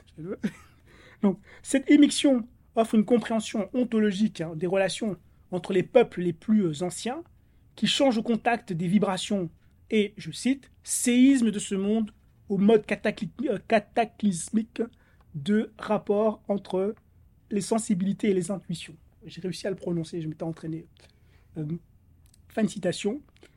En plus, hein, cette pensée écologique du tremblement s'accorde profondément au mouvement de la Terre ainsi qu'à l'invisible des relations. Fred en a parlé également. Et elle devient une grille de lecture de la connaissance globale et profonde, mais sans certitude par sa nature même, de tremblement qui indique certes l'état de conscience, mais aussi l'oscillation, l'hésitation et la fragilité du système.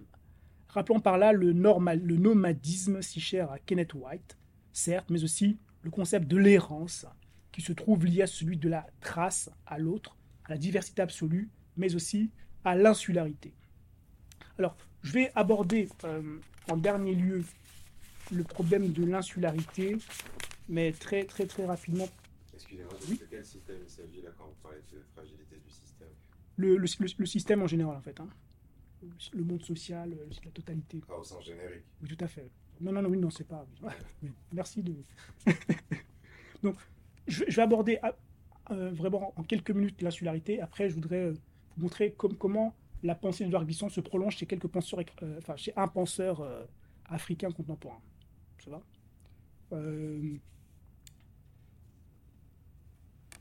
Donc, le. Je ne sais pas si le troisième point, c'est le troisième point, écologie de l'insularité. Oui, hein. troisièmement, l'écologie de l'insularité. Donc la, la, métaphore, donc le premier point c'était l'écologie de la relation, deuxième point l'écologie du tremblement, et euh, euh, troisième point, c'est ça, tremblement, et, et, l'écologie de l'insularité. Donc la, la, métaphore de l'insularité est d'abord une géographie concrète hein, qui correspond à la physique ilienne tels que les mornes, les falaises, la mer, l'océan, etc. Alors ça, l'insularité, c'est vraiment, euh, à mon sens, euh, euh, cette conception de l'écologie basée sur l'insularité, à mon sens, elle, je pense c'est la, c'est la, pensée de Glissant qui est m'intéresse le plus et qui est vraiment géniale à tous les points de vue, au niveau de la pensée, de l'écriture, de l'expression même de cette, insularité. quand vous lisez, c'est beau. moi, je trouve que c'est beau. Quand vous lisez ce qu'il écrit pas, euh, la description, par exemple, du, rocher du diamant, c'est magnifique. C'est philosophique, c'est poétique, c'est tout, c'est tout en une fois, c'est génial.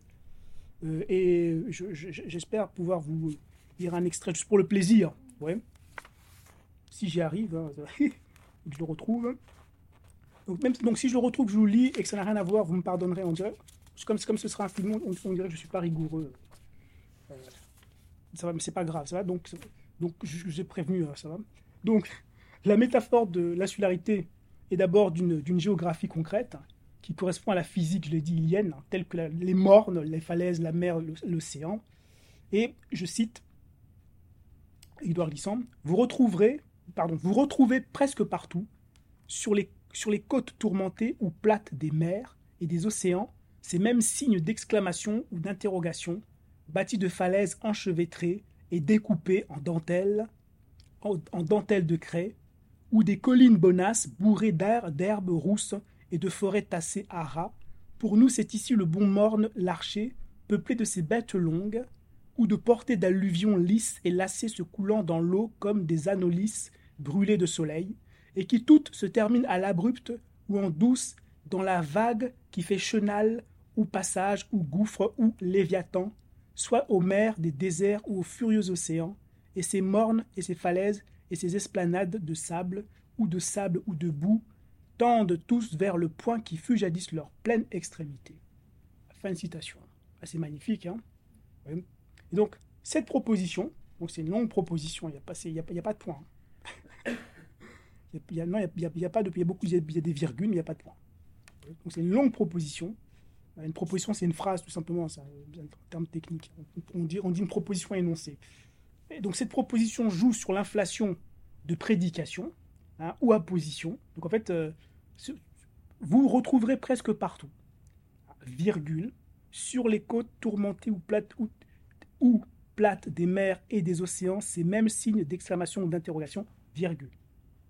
Donc la virgule, c'est un agencement, va, va, il, va apposer sa proposition 1 sur la proposition 2. Pourquoi? En fait, une apposition, ça sert ça sert à expliquer. Fred, virgule, ce grand bavard. Donc, euh, bavard ex- exprime une, quali- une qualité de Fred. Oui, c'est une qualité. Fred, c'est- c'est- C'était psychanalyste ou psychiatre Psychanalyste. Fred, ce psychanalyste génial. Ouais, Voilà. Oui. Cette assemblée magnifique. Oui. Attentive. Oui. Donc, en fait, si vous voulez, euh, une la multiplication des appositions va créer une dimension euh, désorganisée, un flou, n'est-ce pas? C'est ça qui rend, qui, rend la sa proposition évocative, et donc poétique.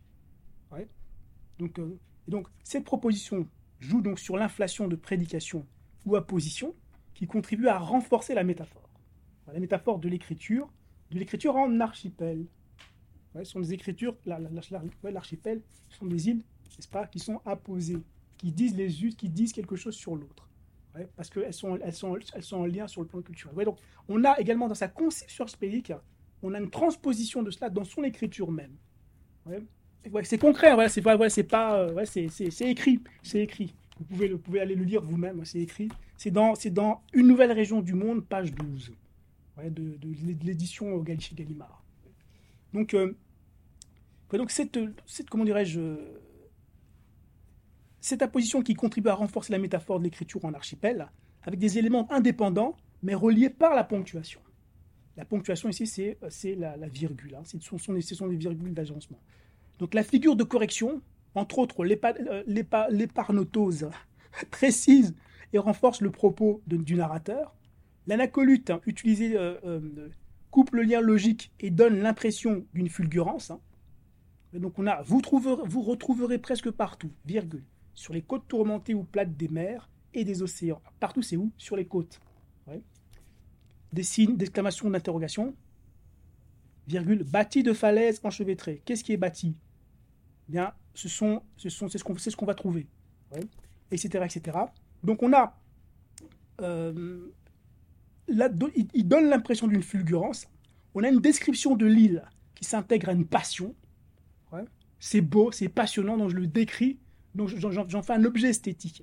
Donc l'insularité, voir son éclatement, son foisonnement est aussi un des lieux de rencontre. hein. C'est le sens de l'épigraphe apposé au premier chapitre de, de- euh, son livre. hein.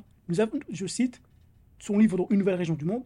Nous avons rendu, nous avons rendez-vous où les océans se rencontrent. À fin de citation. L'insularité prend un sens plus concret euh, avec l'exemple pris du rocher du diamant, que Kenneth White évoque aussi dans son livre euh, sur la Martinique, avec pour horizon la mer que nous retrouvons aussi chez euh, Édouard Glissant. Je vous, cite cet, cet extrait, et puis je passerai euh, rapidement, j'arrêterai sur euh, ce point. Donc c'est la mer en vérité qui domine, et dès le sable quitté, elle a mélangé les mailles du texte qu'elle déchiffre, ce qui fait que depuis le rivage jusqu'au bord du rocher, de, la lecture est plus difficile et la profondeur inévaluable, et vous ne pouvez pas suivre les déroulements des nœuds et des articulations. Les mers sont inconstantes et fatales. C'est un lieu commun. Allez-vous mourir là, seul et inspiré, si près de ce rivage, dans un ramas de débris instables?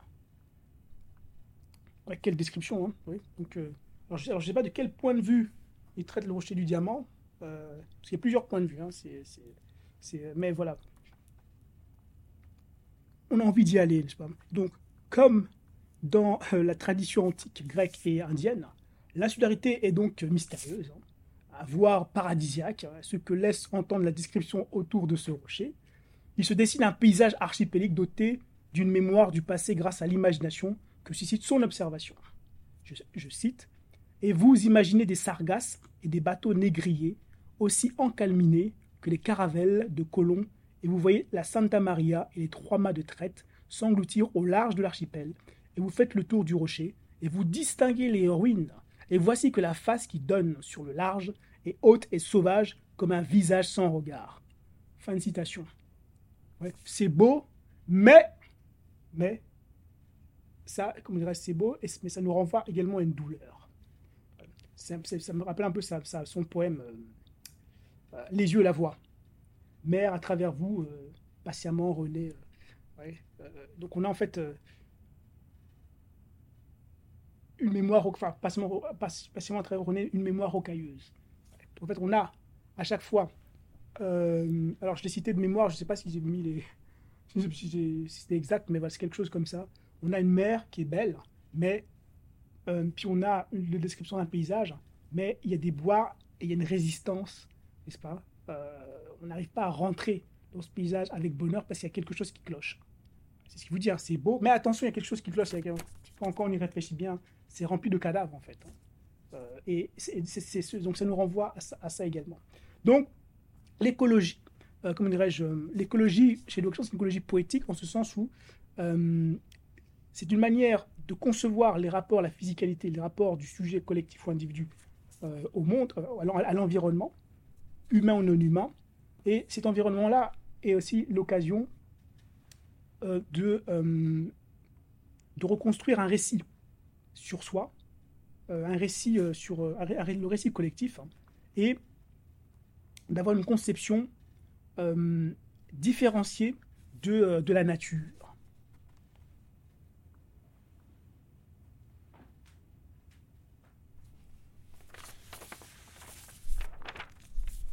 Merci beaucoup. hein. Alors, alors je vais, je vais peut-être m'arrêter là pour euh, ce point. Euh, je pense que le- l'extrait, c'était le premier là. Je, je suis tombé dessus directement. Euh, alors, donc voilà un peu pour. donc donc j'ai essayé de vraiment de penser. J'espère, je sais pas si je sais pas j'ai bien, bien fait ou pas. Donc la question de l'écologie chez Dark Glissant. Et je voudrais faire une petite ouverture très rapidement et puis, euh, puis je m'arrêterai là, parce que vous êtes tous fatigués. Donc le, le problème de, l'écologie se rencontre diversement dans la réflexion d'autres penseurs du monde, notamment de la diaspora afrodescendante et antillaise, comme Patrick Chamoiseau euh, ou Felwinsar, hein, et, d'autres, mais je- comme on ne peut pas tout faire, donc euh, je m'arrête, je, me- je me, me- viens de concentrer que sur Felwinsar. hein.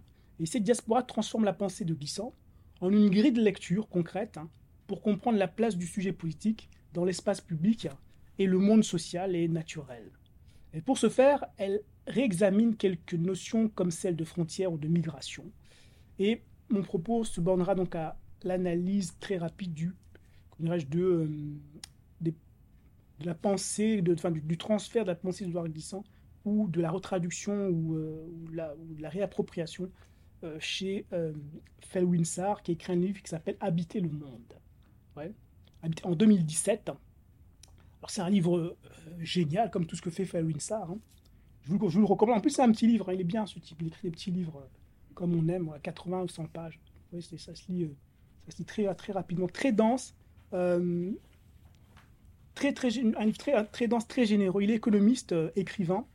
Euh, c'est l'éditeur de, de Mohamed Bougar, Mougarsar, comme, comme, le, le- le- celui qui a pris le, prix Goncourt en 2021. C'est son éditeur.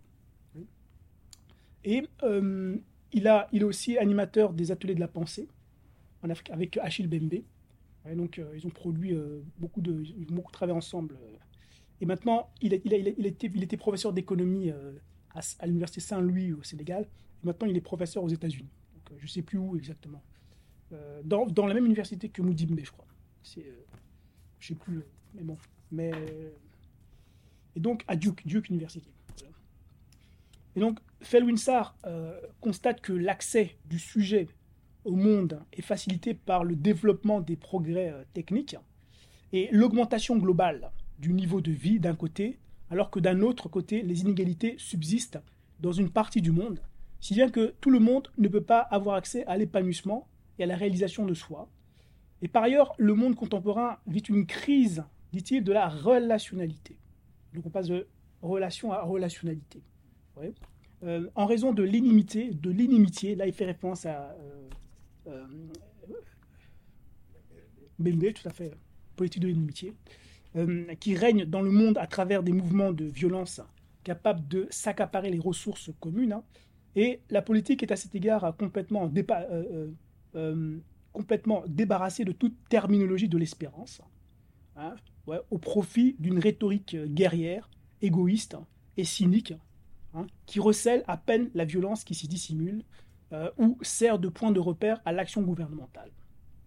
En revanche, apparaissent dans les sociétés humaines mondiales des rapports de solidarité et de réciprocité qui permettent de redéfinir le sujet. Euh, euh, et cette tension résulte d'un défaut d'habiter le monde naturel, hein, l'environnement, ce qui constitue une crise de l'imaginaire, de la relation du sujet. Donc, pour lui, c'est ça, c'est le constat qu'il fait euh, pourquoi on a des problèmes euh, euh, avec l'environnement C'est parce qu'il y a un défaut d'habiter le monde naturel. On habite mal. Et or, le défi de cette époque, justement, c'est construire un monde inclusif qui implique de repenser l'autre et soit à partir d'une autre manière d'habiter ce monde. Et de plus, la construction de soi dans la relation à l'autre nécessite une démarcation, à savoir une frontière, hein, une limite. Felwinsar la conçoit comme une, je cite, une nécessité pour l'identité, mais aussi pour l'altérité, car marquer la différence, c'est aussi reconnaître l'autre. Pour lui, en fait, la frontière, elle sert en fait, c'est un, marqueur de, euh, de, reconnaissance, c'est une manière de reconnaître l'autre par, l'établissement d'une frontière. Alors, les, euh, certains euh, membres de partis bizarres pourraient dire Ah, vous voyez, même un Africain dit qu'il faut établir des frontières. Comme ils ne sont pas très malins, qu'ils ne comprennent pas bien ce qu'on dit, c'est ce qu'ils pourraient dire. Hein. une dit qu'il faut établir des frontières. Non, bien sûr, ce n'est pas les frontières, euh, une barrière avec une. Non, c'est vraiment. C'est, le frontière, c'est, une métaphysique, je crois. C'est plutôt ça. C'est un rapport métaphysique euh, à l'autre. Hein. C'est une. C'est une un peu l'idée, euh, ma, ma, liberté commence là où s'arrête ma, ma, là où s'arrête la enfin c'est ça hein. commence là où s'arrête euh, voilà c'est ça donc c'est un peu c'est plutôt ça l'idée donc la frontière devient un lieu euh, de passage ça, donc la frontière c'est un lieu de passage hein. Marquer la différence c'est aussi reconnaître l'autre la frontière c'est un lieu de passage et en même temps de double reconnaissance et de mise en relation. C'est le terme qu'il utilise. Et la notion de frontière sert de perspective à une conception très large euh, du sujet et de son rapport au monde naturel et social qui dépasse son appartenance communautaire et phénotypique. Donc c'est pas c'est pas c'est pas une frontière euh, euh, entre les humains, mais voilà c'est vraiment c'est vraiment une conception de reconnaissance. Il s'agit donc d'embrasser et de saisir pleinement, je cite, les histoires et les cultures de l'humanité, endosser ses multiples visages, se sentir hérité des gisements de sens provenant de ces cultures plurielles, ne plus être d'une culture particulière, mais partir de celle-ci pour habiter les imaginaires multiples, riches et fécondes des langues du monde, de ces mythes, des déclinaisons multiples, des opérations de mise en, sens que ces imaginaires permettent. Fin de citation. Donc en fait, la frontière, c'est reconnaître l'autre, c'est-à-dire aller, aller, aller euh, découvrir sa culture. C'est ça que ça veut dire. Mais pour découvrir, la culture de l'autre, il faut, d'abord qu'il y ait une frontière, justement. On n'est pas tous pareils. Donc le fait qu'on ne soit pas tous pareils implique de devoir faire un effort pour aller, euh, pour aller connaître l'autre.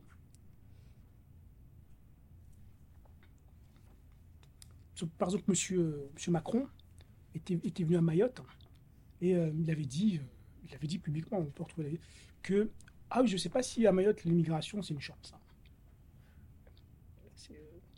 C'est, ouais, à mon avis, c'est, le contraire exactement de la pensée de Fellini. Un président de la République a dit, je ne sais pas si l'immigration à Mayotte c'est une chance. Donc c'est ma chance des, êtres humains qui sont, en fait, portent, ce sont des êtres humains qui portent une, malchance sur un territoire. C'est ça que ça veut dire. Et donc, euh, alors je, bon, voyez, donc on est, euh, on est, on est dans, bah, je le cite, Felixar, hein, comment, comment, comment il le dirait C'est, ce sont des discours, comment dirais-je, qui, qui ne, qui, sont, qui, ne sont pas porteurs d'espérance. Voilà, c'est ça. Dé- débarrasser de c'est un discours débarrassé d'une terminologie de l'espérance. C'est comme ça qu'on on pourrait le qualifier. Hein. Ah, Pourquoi pas, hein, pourquoi pas. hein. Et donc, euh, partant, euh, euh, en fait, là, il y a un refus, il y a, un refus euh, de l'autre. En plus, l'autre est négatif. Euh, et, et donc, justement, Felminster propose, et ça, ça, ça, ça résulte, ça, ça, ça crée un défaut d'habiter le monde. Ouais. Et donc, des problèmes, après, des problèmes écologiques. Ouais. Donc, partant de ce, euh, euh, de ce sujet, bah, pourquoi ça crée un problème écologique? Je peux m'arrêter peut-être, je une, une parenthèse. En effet, si- s'il y a un refus de l'autre, donc on met des barrières, on crée des difficultés, ils viennent, ils viennent dans des mauvaises conditions, ils vont habiter de façon, euh, de façon irrégulière dans des, dans des, dans des, dans des territoires, donc euh, construire euh, sans normes, ouais, déposer les déchets n'importe n'importe où, donc ça crée des difficultés. Voilà, c'est- enfin, je, je, je sais pas, je vous le savez déjà, mais voilà, c'est juste pour, pour développer ma pensée. Ah, Ça vaut presque, le coup vous redéveloppiez le- la situation de Mayotte qui est tellement Oui. particulière pour la France. Tout à fait. Peut-être on pourra en parler à la fin. Ouais. Oui, c'est bon. Ou Oui. même pour les. Genre, je termine, j'allais juste terminer, on en parle à la fin, ça va comme ça. Et je dois faire attention à ce que je dis sur maître parce qu'après, sinon je pourrais peut-être pas rentrer là-bas. si- Donc je dois faire attention. Partant, partant de ce sujet ouvert ou relationnel au sens glissantien. Et donc en fait, vous voyez, vous avez compris un peu euh, euh, la reprise. Enfin, pas la, c'est pas une reprise telle quelle, mais l'influence d'Edouard Glissant, n'est-ce pas, dans sa pensée hein, euh, la relation à l'autre, la différence, la frontière, etc. Euh, et il, il s'en cache pas. Il est vraiment, c'est vraiment un grand lecteur d'Edouard Glissant. Il adore Edouard Glissant. Donc c'est pas du tout un- une incidence. Et donc, et, donc, euh, donc euh, on a donc un monde possible qui lui, correspond pluriel urbain, ouvert et non compartimenté, cosmopolite. Et il faut créer, il faut créer ce qu'il appelle des villes-mondes. Voilà, ville-monde, tout monde, n'est-ce pas Euh, Il s'agit bien d'un univers ou d'un tout monde, hein, je cite, habité par la diversité de ses peuples et la pluralité de ses cultures. Dans ces espaces, on rencontre la multiplicité des individus, des visages d'humanité, des langues, des saveurs, des manières d'occuper l'espace, des sensibilités. Vous voyez, j'aime bien des saveurs. Donc il y a aussi la nourriture, les goûts, etc. Euh, des sensibilités et des temporalités. Ces endroits sont ceux de la plus grande créativité humaine. hein.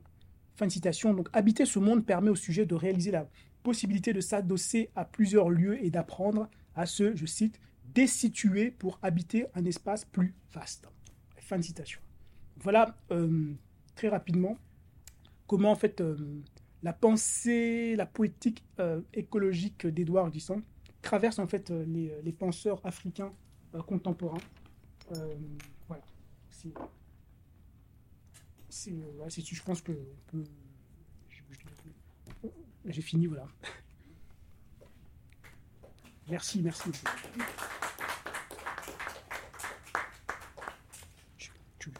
On peut rester ensemble ici, c'est très bien. Et ben en tous les cas, donc un immense merci à toi, euh, Guatemala, de nous avoir euh, euh, comme ça articulé ce que, ce que, ce que peut être une écologie euh, à partir de la pensée d'Édouard Glissant. Et moi, ce qui m'a vraiment euh, bah, retenu déjà dans tes trois points, hein, c'est donc, euh, si je le retiens bien, donc écologie de la relation, écologie du tremblement, écologie de l'insularité. Euh, c'est comme si on partait d'une analyse du, du vivant comme, euh, comme relationnalité pure, enchevêtrement, euh, chaos monde.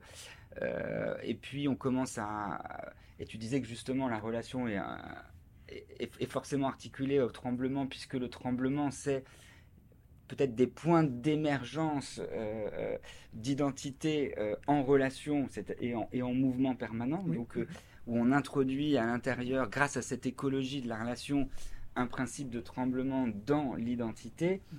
Et puis au, au- au- au dernier, au dernier point, on a cette insularité qui est décrite à partir de ce rocher du diamant, c'est-à-dire d'un- littoral Oui. hein, entre ce- ce- ce- cette, cette efflorescence du vivant en relation qui euh, compose de- des, identités en, en- en tremblement et dont, et c'est ça que je trouve intéressant euh, chez Glissant, et on voit toute la, tension interne de la pensée, c'est que euh, une fois qu'on a dit ça, on pourrait dire mais alors euh, comment penser justement la différence s'il n'y a pas d'être euh, et s'il n'y a pas de frontières et s'il n'y a, pas d'autre en fait. Hein. donc, donc il faut quand même pouvoir maintenir un être face à un autre, euh, pourtant repenser l'être sous condition de la relation et du tremblement, et repenser le dehors de l'être en face à l'autre avec un concept de frontière mhm. beaucoup plus poreux et dynamique.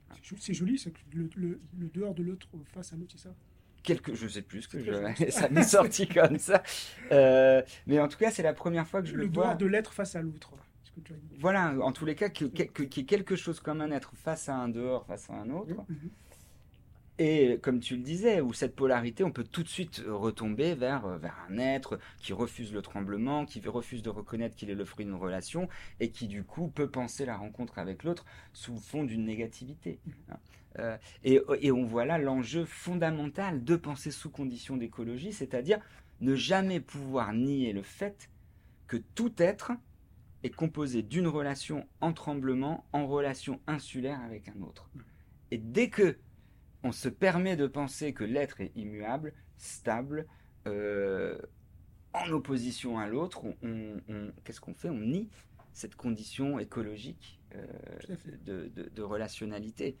Euh, enfin, en tous les cas, c'est la première fois que ça m'apparaît grâce à, ta présentation. Où on voyait bien, et, c'était intéressant que tu, effectivement, que tu remettes en jeu dans un contexte politique plus contemporain cette, cette, poétique de la relation, cette écologie, cette écologie proposée par Glissant, qui, qui, au fond repolitise et repoétise euh, l'enjeu euh, de, l'écologie et derrière l'écologie l'enjeu de ce que c'est que le vivant. Parce que pour lui, au fond, c'est ça. Euh, comment la pensée peut se saisir du vivant sans, sans réduire sa complexité ou son tremblement ou sa relation. voilà, bon, c'était plus un commentaire qu'une question, mais en tous les cas, c'est ça que ça m'a généré. Euh, mais je ne sais pas si bah, dans la salle ou si les gens qui sont restés connectés euh, ont des questions à poser. Des... Bah, moi, je trouvais ça assez génial de, de, faire jouer la frontière contre la frontière. Je l'avais, euh, l'avais jamais lu comme ça, et spécifiquement bon, à Mayotte, même si c'est un sujet sensible en enseignant comme c'est le cas, mais, mais spécialement, spécifiquement à Mayotte où l'autre dont, dont, il est question, c'est le même. Euh, Tout à fait. Mhm. Du même archipel. Alors, alors c'est c'est pas le même. C'est un autre qui, c'est pas le même. C'est quand même un autre qui me qui, qui, me ressemble. Sans être le même, parce que certes, il y a. Pas le même sens Non, bien sûr, oui, donc bien sûr. Il y a une proximité linguistique, mm. mais c'est pas exactement la même chose non plus. Mm. C'est pas la même langue. Bien que c'est une langue, c'est un dérivé du swahili, qui a créé le Mohamed, c'est le Shimaorel, qui est le, le, le, Chikomore, Grande Comore, Grande Comore, le Shimoeli à Moeli, et puis euh, le, le Chianjuani à Anjouan, Anjouan qui est à 70 km de Mayotte. Et, euh, et donc là en, là, en effet, c'est la pensée archipélique qui est complètement étrangère au discours dans l'espace public à Mayotte. c'est vraiment un discours qui est davantage marétien, n'est-ce pas? Barésien, Baressa. On est vraiment. De Maurice Barrès Tout à fait. oui, d'accord. De Maurice Barrès. Oui, tout à fait. Euh, Maurice Barrès. Penseur de l'action française. Tout à fait. Donc, exactement. On est, on, là, on est vraiment dans, dans, euh, dans une pensée nationaliste, euh, même pas patriotique. Ou alors, c'est un patriotisme qui, qui est là pour se différencier. En fait, l'objectif, c'est absolument de se différencier des Comores. Parce qu'on a créé une frontière artificielle avec un visa. Avant, il n'y avait pas de visa. Ils ont créé un visa. Donc, euh, et donc, ça a marqué une frontière euh, rigide. Hein, et, donc, ça, ça, génère des problèmes qui sont réels, bien sûr, hein, qui, sont, qui, sont, qui, sont, réels, et qui, euh, qui, qui, qui, sont nourris par, par un discours qui n'est pas forcément positif dans la relation à l'autre. J'en veux pour preuve qu'il y, a un, il y, a un, conseil départemental, oui, mmh départemental qui a dit à Maître Première qu'il faudrait peut-être consacrer des Comoriens. Oui, vous avez entendu, hein il, non, il, l'a dit, il dit, hein Il l'a dit. Et, il lui est rien arrivé, là. Jusqu'à présent, à ma connaissance, il ne lui est rien arrivé. Il a pas, il a, M. Macron euh, n'a pas condamné explicitement, ou, ou enfin, oulala, attention, il a peut-être condamné, mais s'il a condamné, c'est rien passé. Euh, il n'est pas en prison, il n'y a, pas de, a, pas de, a pas de plainte, le préfet n'a pas déposé plainte contre lui, rien. Non mais vous vous rendez compte, c'est quand même grave. Hein. Donc là-bas, on se permet des, Alors, la journaliste qui est géniale à Toumani, qui est la fille de Nashua Toumani, qui est un grand écrivain, qui est un de mes amis, qui est, elle a tout de suite réagi en disant non, on ne peut pas dire ça. Ouais. Euh, ça c'est bien, ça c'est bien, c'est tout à son honneur. Et il y a des personnes, des associations qui ont, qui ont bien sûr réagi aussi, qui ont même porté plainte, je crois. Il y a une association qui a porté plainte. Et vous voyez, toutes, toutes, les associations qui défendent les migrants sont décrites à Mayotte. Même à la télévision, la députée euh, euh, Estelle Youssoufa, qui dit qu'en fait les associations de défense des droits de l'homme sont mènent une action qui, va contre les, intérêts des Maoris qu'on est dans un autre contexte et que ça ne fonctionne pas. Il il faut pas, il qui défend les droits de l'homme là-bas. Donc, on, est, dans. Euh, tout ça, je, peux le dire sans, crainte. Euh, il y, a, plein de, vidéos qui le disent. J'ai suivi leur discours. Hein. Elle est députée à l'Assemblée nationale. Et, euh, elle défend son, son, sincèrement, hein, sincèrement, bien sûr. Hein. donc, on a, on, a, on a un discours comme ça, un climat qui est qui est un discours très négatif sur l'autre, ce qui, qui, moi personnellement me, choque, hein, et où, qui est même un discours d'extrême, d'extrême droite, je peux le dire, je peux le dire franchement, où, en fait on a, la majorité du cadre discursif qui est d'extrême droite dans, le discours. Ouais, donc c'est assez étouffant. Et, euh, et euh, les idées d'Edouard Glissant n'ont alors, alors, pas du tout, alors pas du tout, à pénétrer cet endroit-là, pas du tout. Ouais, et, et, et, je pense que je pense que c'est euh, je pense que la pensée de leur glissant n'est pas du tout compatible avec, leur manière de, réfléchir et je pense que ça ne va pas arriver de, de, sitôt. moi, je suis aussi non-chercheur, j'ai des étudiants, euh, on en parle. Pourtant, il y a une rue Aimé Césaire, hein, près de, près de l'université. Alors Il n'y a, a, pas encore de rue Edouard mais une rue Aimé Césaire. Et euh, je pense que nos étudiants, eux, oui, sont réceptifs euh, Ils sont, ils sont un peu différents. On va dire que le, corps politique maorais qui est un peu euh, a besoin de beaucoup de formation. Ils ont, beaucoup, ils ont besoin, ils ont, beaucoup, besoin d'être formés. Il y a, il y a, il y a, il y a beaucoup a, la classe politique qui est abyssale et donc euh, euh, donc c'est pour ça que c'est pour ça que c'est un peu c'est un peu difficile. Il n'y a pas beaucoup d'intellectuels à Mayotte. Il y a, il y a un contexte culturel qui est assez qui est assez qui est peu nourri. Euh, donc c'est très difficile euh, euh, d'avoir des points de repère, mm. n'est-ce pas, en dehors des institutions comme l'université, par exemple, ou l'école, pour, pour, les jeunes maorais, parce qu'une fois qu'ils sont sortis de, l'université ou de l'école, ils, ouvrent la télévision, et ils, ils, entendent les Comoriens, les Comoriens, les ceci, donc il y a, c'est très difficile hein, de, de, sortir de. Moi, ça va, j'y arrive, mais, je, me demande comment, comment les étudiants donc, vous voyez, donc c'est, et, et, ils ne sont pas aidés par la métropole.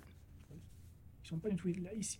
Parce que, parce que ces discours-là, euh, je pense que ça ne, pose pas problème à la métropole donc, qu'on, qu'on, on tienne des discours comme ça. Preuve, on a quelqu'un qui a tenu des propos assez scandaleux, il n'est il est pas, il est, toujours pas condamné, passé. Il, dirait, il, dirait ça, il dirait ça à France, à France 3. Euh, ici, il va, c'est, ça va, je pense qu'on est fini pour, est fini pour lui. Hein. Mais, non, mais ouais, donc, vous voyez, donc il y a on se permet beaucoup. En fait, dès qu'on, paramètre, qu'on descend de l'avion, on déconnecte son cerveau et, et, les gens commencent à faire n'importe quoi. À dire n'importe quoi, c'est possible. donc c'est ça. Et à mon avis, ça, ça aussi, c'est, aussi, euh, euh, comment dirais-je, c'est aussi un, certain héritage d'une dimension coloniale. Mm-hmm. N'est-ce pas? On est dans les colonies, on peut faire n'importe quoi et, euh, se permettre beaucoup de, beaucoup de choses. Une des dimensions du je n'en veux rien savoir. Et je n'en veux rien savoir exactement.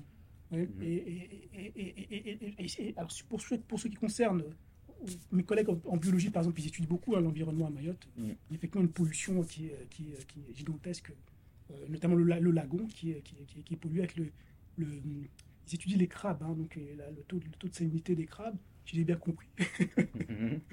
en fait, euh, ça, je ne sais pas si, je sais pas comment ils le mesurent, euh, mais voilà, à, partir ils, ils, peuvent décréter qu'il voilà, y a une pollution et même que même les crabes, n'est-ce pas, n'ont plus, plus d'espace n'est-ce pas Parce qu'en fait, il y a beaucoup de, de, de, de rejets, n'est-ce pas, des eaux usées, euh, liés justement à des habitations qui sont construites sur des, sur des, des de façon irrégulière. irrégulière. Ouais.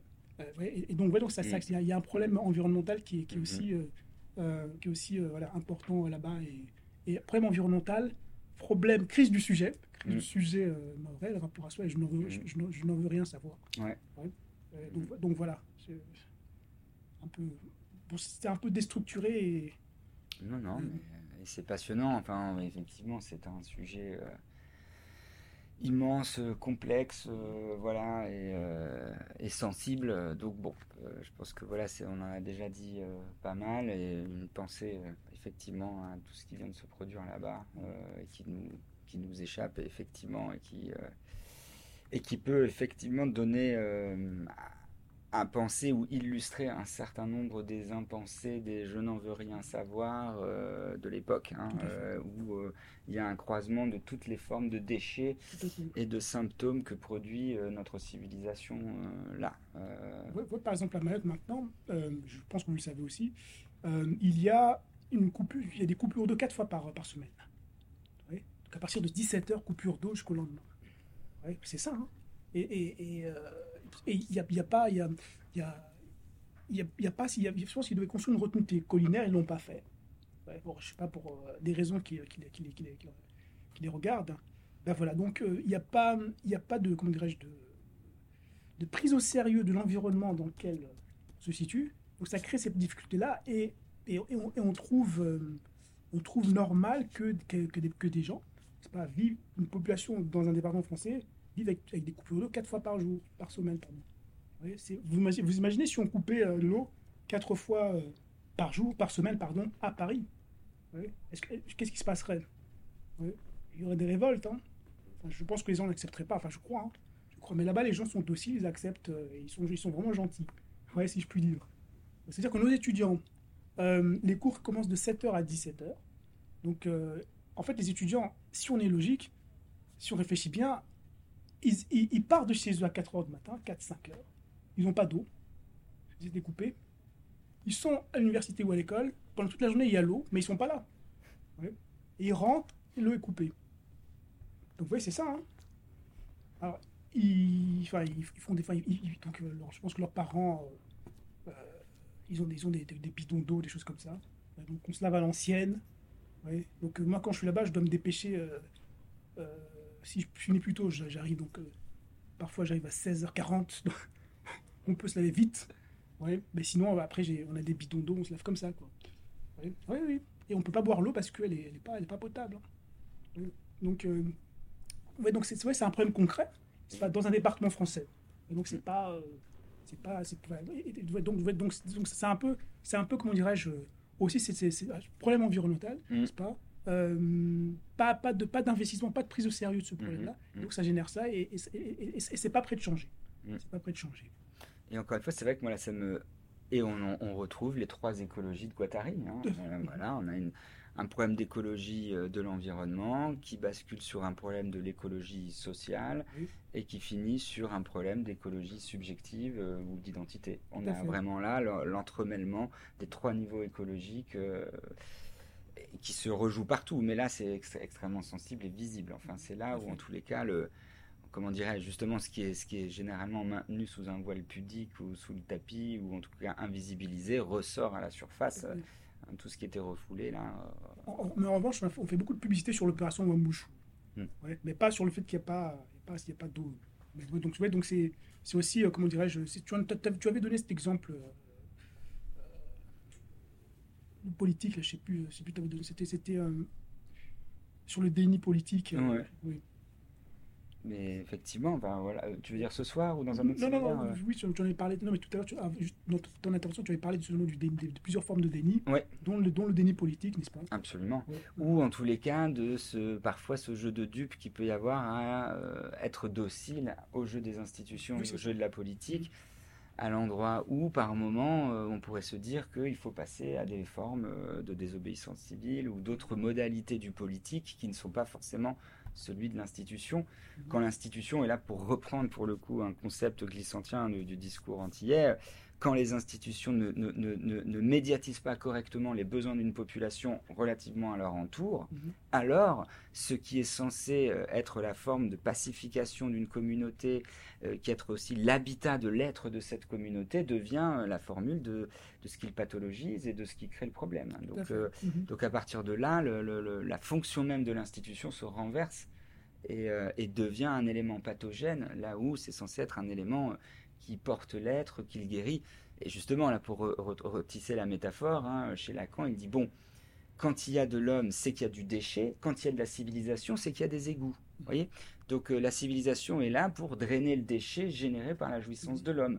Hein, ou la première image, il disait avant qu'il y ait les égouts, bah, on pouvait déterminer là où il y avait eu des hommes quand il y avait des piles de coquilles d'huîtres vides. Alors on se disait ah ben là, c'est qu'il y a quand même eu une petite gloutonnerie d'huîtres mhm. et pas encore assez de civilisation pour euh, drainer euh, les déchets euh, générés par, par la jouissance. Hein. Et voilà. Donc c'est intéressant de voir qu'il y a toujours un problème de civilisation à l'endroit où les égouts sont mal faits quelque part. Hein, et où donc mhm. les, les, déchets s'accumulent et l'habitabilité de l'entour, mhm. pour reprendre le terme vicentien, est mise en péril il y a quelque chose qui n'était pas hyper clair pour moi dans la fin de ton intervention, c'était sur euh, cette distinction, enfin sur ce passage d'une géopolitique de l'étang, poétique de l'étang et une géopolitique de l'être. Mm. Et alors, euh, bah, c'est pas très clair pour moi non plus, mais en tous les cas, il le dit, et, je, et moi, je le vois justement comme ce passage peut-être entre euh, ce que tu pointais comme une écologie du tremblement et une écologie de l'insularité. Euh, c'est-à-dire que euh, il faut absolument penser cette, euh, cette géopoétique de l'étang, c'est-à-dire du divers dans sa singularité en tant qu'il est en relation permanente et en tremblement, et en même temps, et il le dit d'ailleurs dans le commentaire qu'il fait à son texte Rien n'est vrai, tout est vivant, que pour penser le divers, pour penser une créolisation, il faut aussi, bien entendu, comme tu le disais, un être avec un dehors, avec un autre. Et donc, c'est sous condition d'avoir fait que l'être est en relation qu'on peut commencer à aborder la question d'une géopolitique de l'être, c'est-à-dire sous condition d'avoir établi une géopolitique de l'étang. Euh, parce que sinon, on retombe sur euh, la frontière comme clôture, l'autre comme euh, danger, comme menace, comme étranger, comme ennemi à moi, etc. Donc en fait, on peut retrouver un sens positif de l'être comme géopolitique de l'être. C'est l'être qui n'est pas hyper clair pour moi dans ce. Eh bien, à la condition que l'être accueille. Exactement. Bah, en fait, c'est pour ça que je dis, on ne peut le faire. Et donc, il ne faut pas partir de l'être pour penser la relation. Il faut penser la relation en tant qu'étant sous tremblement et sous relation pour pouvoir se donner une chance de ne pas réessentialiser l'être et donc penser une géopolitique de l'être qui néanmoins est nécessaire parce que tout le monde a besoin de, sa petite, coquille pour, euh, se protéger, pour avoir le temps tout simplement de se constituer aussi. Euh, comme, euh, comme, un, comme un peuple, une culture, quelque chose qui se développe dans son insularité. Et je crois que là, tu, me diras, si, euh, si toi tu es d'accord, mais, mais que l'insularité désigne ça. Ce moment où une singularité se déploie sur un territoire pour constituer une culture, mais euh, le développement de cet être culturel géolocalisé, je pourrais dire, euh, peut permettre de penser une géopolitique de l'être, si tant est que il n'a jamais oublié sa condition d'étant, c'est-à-dire sa condition d'être en relation et en relation euh, tremblante, c'est-à-dire où euh, chaque hein, où, la rencontre se fait, où le change se fait en s'échangeant sans se perdre. Hein. c'est toujours le, justement, comme tu disais, où les phrases de glissance se construisent par des appositions comme ça. Hein. c'est se changer en s'échangeant. D'accord, virgule, sans se perdre. Donc ça implique quand même qu'il y avait quelque chose à perdre et qu'il y avait quand même une identité au départ. Donc donc c'est bien qu'il y a, pour qu'il y ait diversité, il faut bien que des cultures aient pu se constituer. Et pour que des cultures aient pu se constituer comme singularité, il faut qu'elles aient une emprise sur un entour, sur un territoire et sur une culture, mais que euh, cette condition d'émergence de l'être culturel n'en fasse pas euh, l'argument euh, d'un choc des cultures, quoi, et d'une zéologie de la culture. Toujours pas à distinguer ontologiquement la manifestation de l'étang dans l'insularité au tremblement, la relation et, euh, et, la manifestation des temps quand le tremblement des choses est assumé quoi, par le sujet. Mais peut-être que j'entends mal ce que, ce que non, je, en, fait, en, fait peut-être qu'en fait, la, l'un des problèmes de, de, de, glissance, c'est. Euh, je pense que sa pensée, c'est une pensée qui euh, essaie de se différencier de l'énologie. De l'énologie, la pensée de l'un. Donc en fait, euh, l'énologie, c'est on pense, on pense les choses de façon unie avant qu'il avant, avant, avant qu'il ne soit. Donc en fait, on part d'abord de l'unification, puis de l'être. Donc en fait, il, donc, il faut partir de ce qui est un, euh, euh,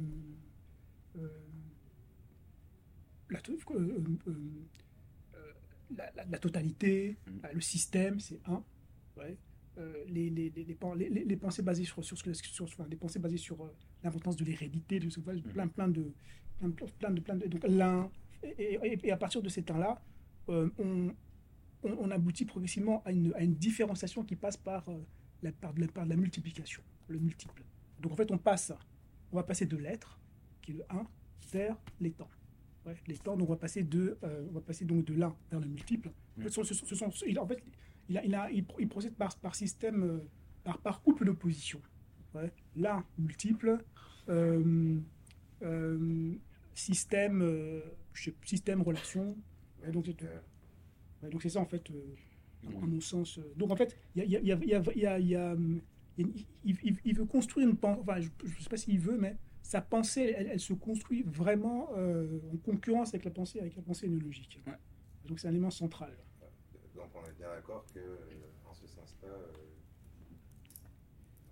à, moins que la géopolitique de l'aide, tu l'as articulée depuis l'hypothèse Gaïa, quoi. C'est plutôt ça. oui, absolument. C'est-à-dire que et euh, c'était ça, ça aboutissait à ça. Et en fait, pour moi, je pense aussi, peut-être, euh, comme il était proche de Guattari, encore une fois, peut-être que cette, en fait, l'opposition, par exemple, molaire-moléculaire. Bon, c'est pas une opposition euh, conceptuelle où il y aurait soit on est dans le molaire, donc on est dans les institutions, les grandes structures qui, qui, forment des unités, des gros blocs, soit on est dans le moléculaire, c'est-à-dire dans le divers, de l'étang, de cette multiplicité de, la relation. Les deux, en même temps, tout le temps, partout. Ça veut dire quoi? Mais attention, c'est-à-dire que la tentation de penser à partir du molaire, on pourrait dire de l'énologie, de l'un, qu'est-ce que c'est? C'est d'oublier la condition d'existence réelle de cet un qui, lui, est fondamentalement être avec, être en relation, tremblement, etc. Mais que, du point de vue de là où on vit, en tant qu'humain, on est bien sûr qu'on est composé d'une infinité de molécules, mais nous on vit à un niveau macro, quoi, on pourrait dire par rapport à ça, même si notre niveau macro est petit par rapport à d'autres niveaux. Euh, mais la tentation, c'est toujours d'oublier ce niveau micro du molaire au nom de l'un ou au nom du molaire, hein, ou au nom de l'être. Donc, et c'est pour ça que dans son texte Rien n'est vrai, tout est vivant, il, il met en place cette opposition en disant on peut soit choisir ce que je disais la voie du vieux Parménide et on pose l'être d'abord et on essaye de retrouver la multiplicité du vivant, mais en fait comme une multiplicité morte, c'est-à-dire une collection de 1, déjà posée comme abstrait, hein, à l'intérieur d'une totalité plus grande. Il y a l'un total, et ensuite à l'intérieur, on fait une collection de 1 plus petit. Voilà, hein, c'est la logique des ensembles.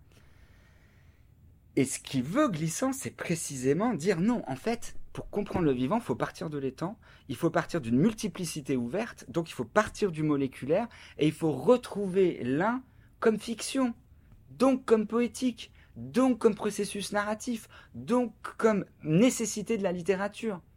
Mais ça, en ayant toujours conscience que c'est un récit qu'on se raconte pour se fabriquer une culture, pour se fabriquer un être ensemble, pour faire du lien, pour faire de la communauté, mais en ayant toujours conscience que c'est une fabrication qui est elle-même en devenir. Enfin, moi, oui. c'est comme ça que je le vois. Mais qui, qui euh, dans, dans, sa conception, il, y a toujours de l'un, n'est-ce pas? Parce qu'en fait, on peut pas, on peut, pas s'en défaire. Non. C'est d'où sa formule, hein, euh, échanger en échangeant. Mm. Ouais, mais quand, quand, on échange, on, est, on, part, chacun part de soi, en fait. Hein. Part de soi, puis après, chacun se modifie. Mais ça ne veut pas dire, ça veut pas dire un abandon mm. euh, de, de, de, ce qu'on est. Donc en fait, il y a, il y a toujours, il y a toujours cette dimension, euh, Mm. euh, comment dirais-je, de, de l'un. Mm. De, de l'un qui demeure. Et, et, et- et puis a- après, mais, mais on- en fait, on dit la même chose, mais, mais euh, peut-être que peut-être la, la difficulté de ta formule, c'est, enfin, de, Mm. de- de- Ah oui, oui. c'est que c'est. euh, euh, qu'en fait, c'est comme c'est ta lecture. Toi, toi, toi, tu conclus qu'il y a un sujet géopolitique sur la Ah, c'est sa formule, hein, que j'emprunte de Nouvelle Région du Monde dans la section euh, qui s'appelle justement Sur une pensée naïve. C'est une Oui. conférence qui clôture euh, une Nouvelle Région du Monde. Je- Et vraiment, ah non, c'est pas moi qui invente. hein, non, non, non, je non, je- non, mais j'ai oublié ça. Ouais. Euh, mais mais, mais tu, tu, tu, tu, donc, tu, tu comptes à partir de là qu'il y a un sujet euh, géopolitique, tu vois. Mm. Mais il- enfin, il y a, y a- n'y a, pas vraiment de. Enfin, moi, pour moi, c'est c'est pas des oppositions. hein, mais Ouais. c'est c'est- c'est, des différences. Ouais, c'est vraiment ça. C'est une- c'est une- c'est une- c'est- je diffère par rapport à l'un. Mais, mais je suis pas opposé à l'un.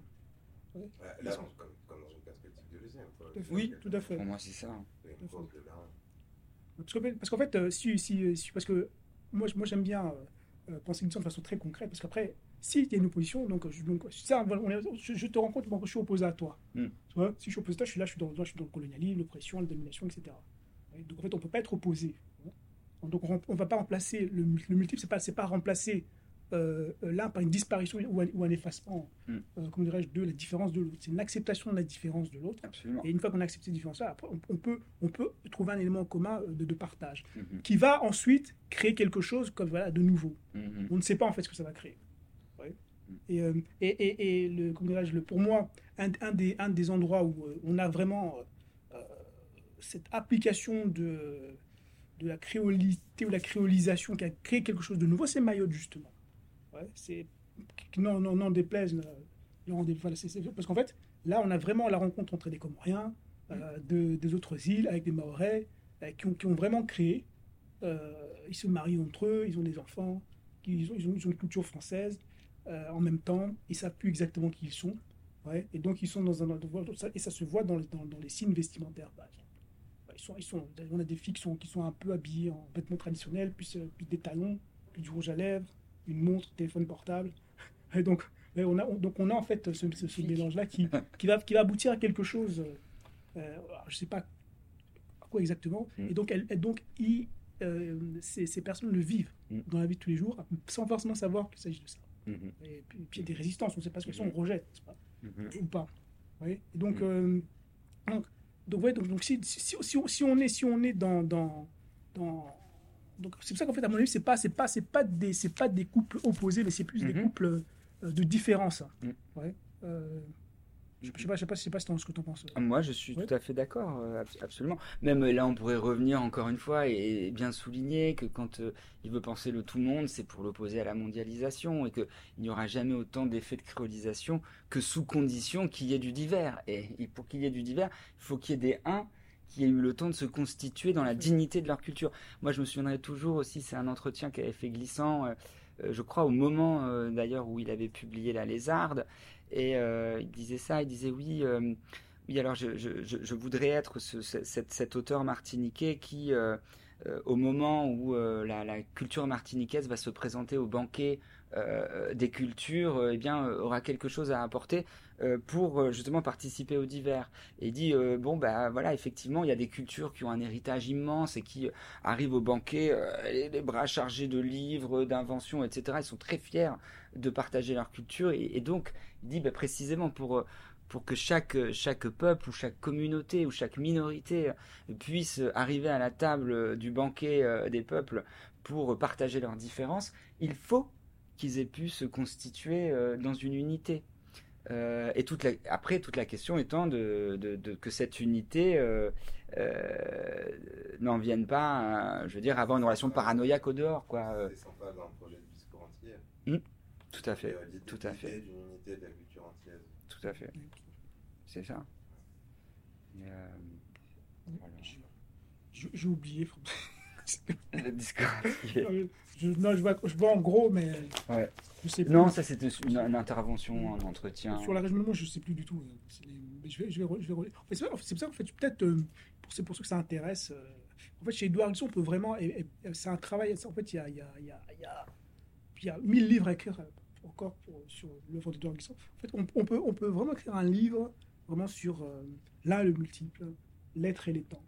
Vous voyez, euh, chez Edouard Glissant. Juste ça. Mm. Juste ça. Voilà, juste ça, on a, on, a pour, pour un, un très très beau livre. euh, Ouais.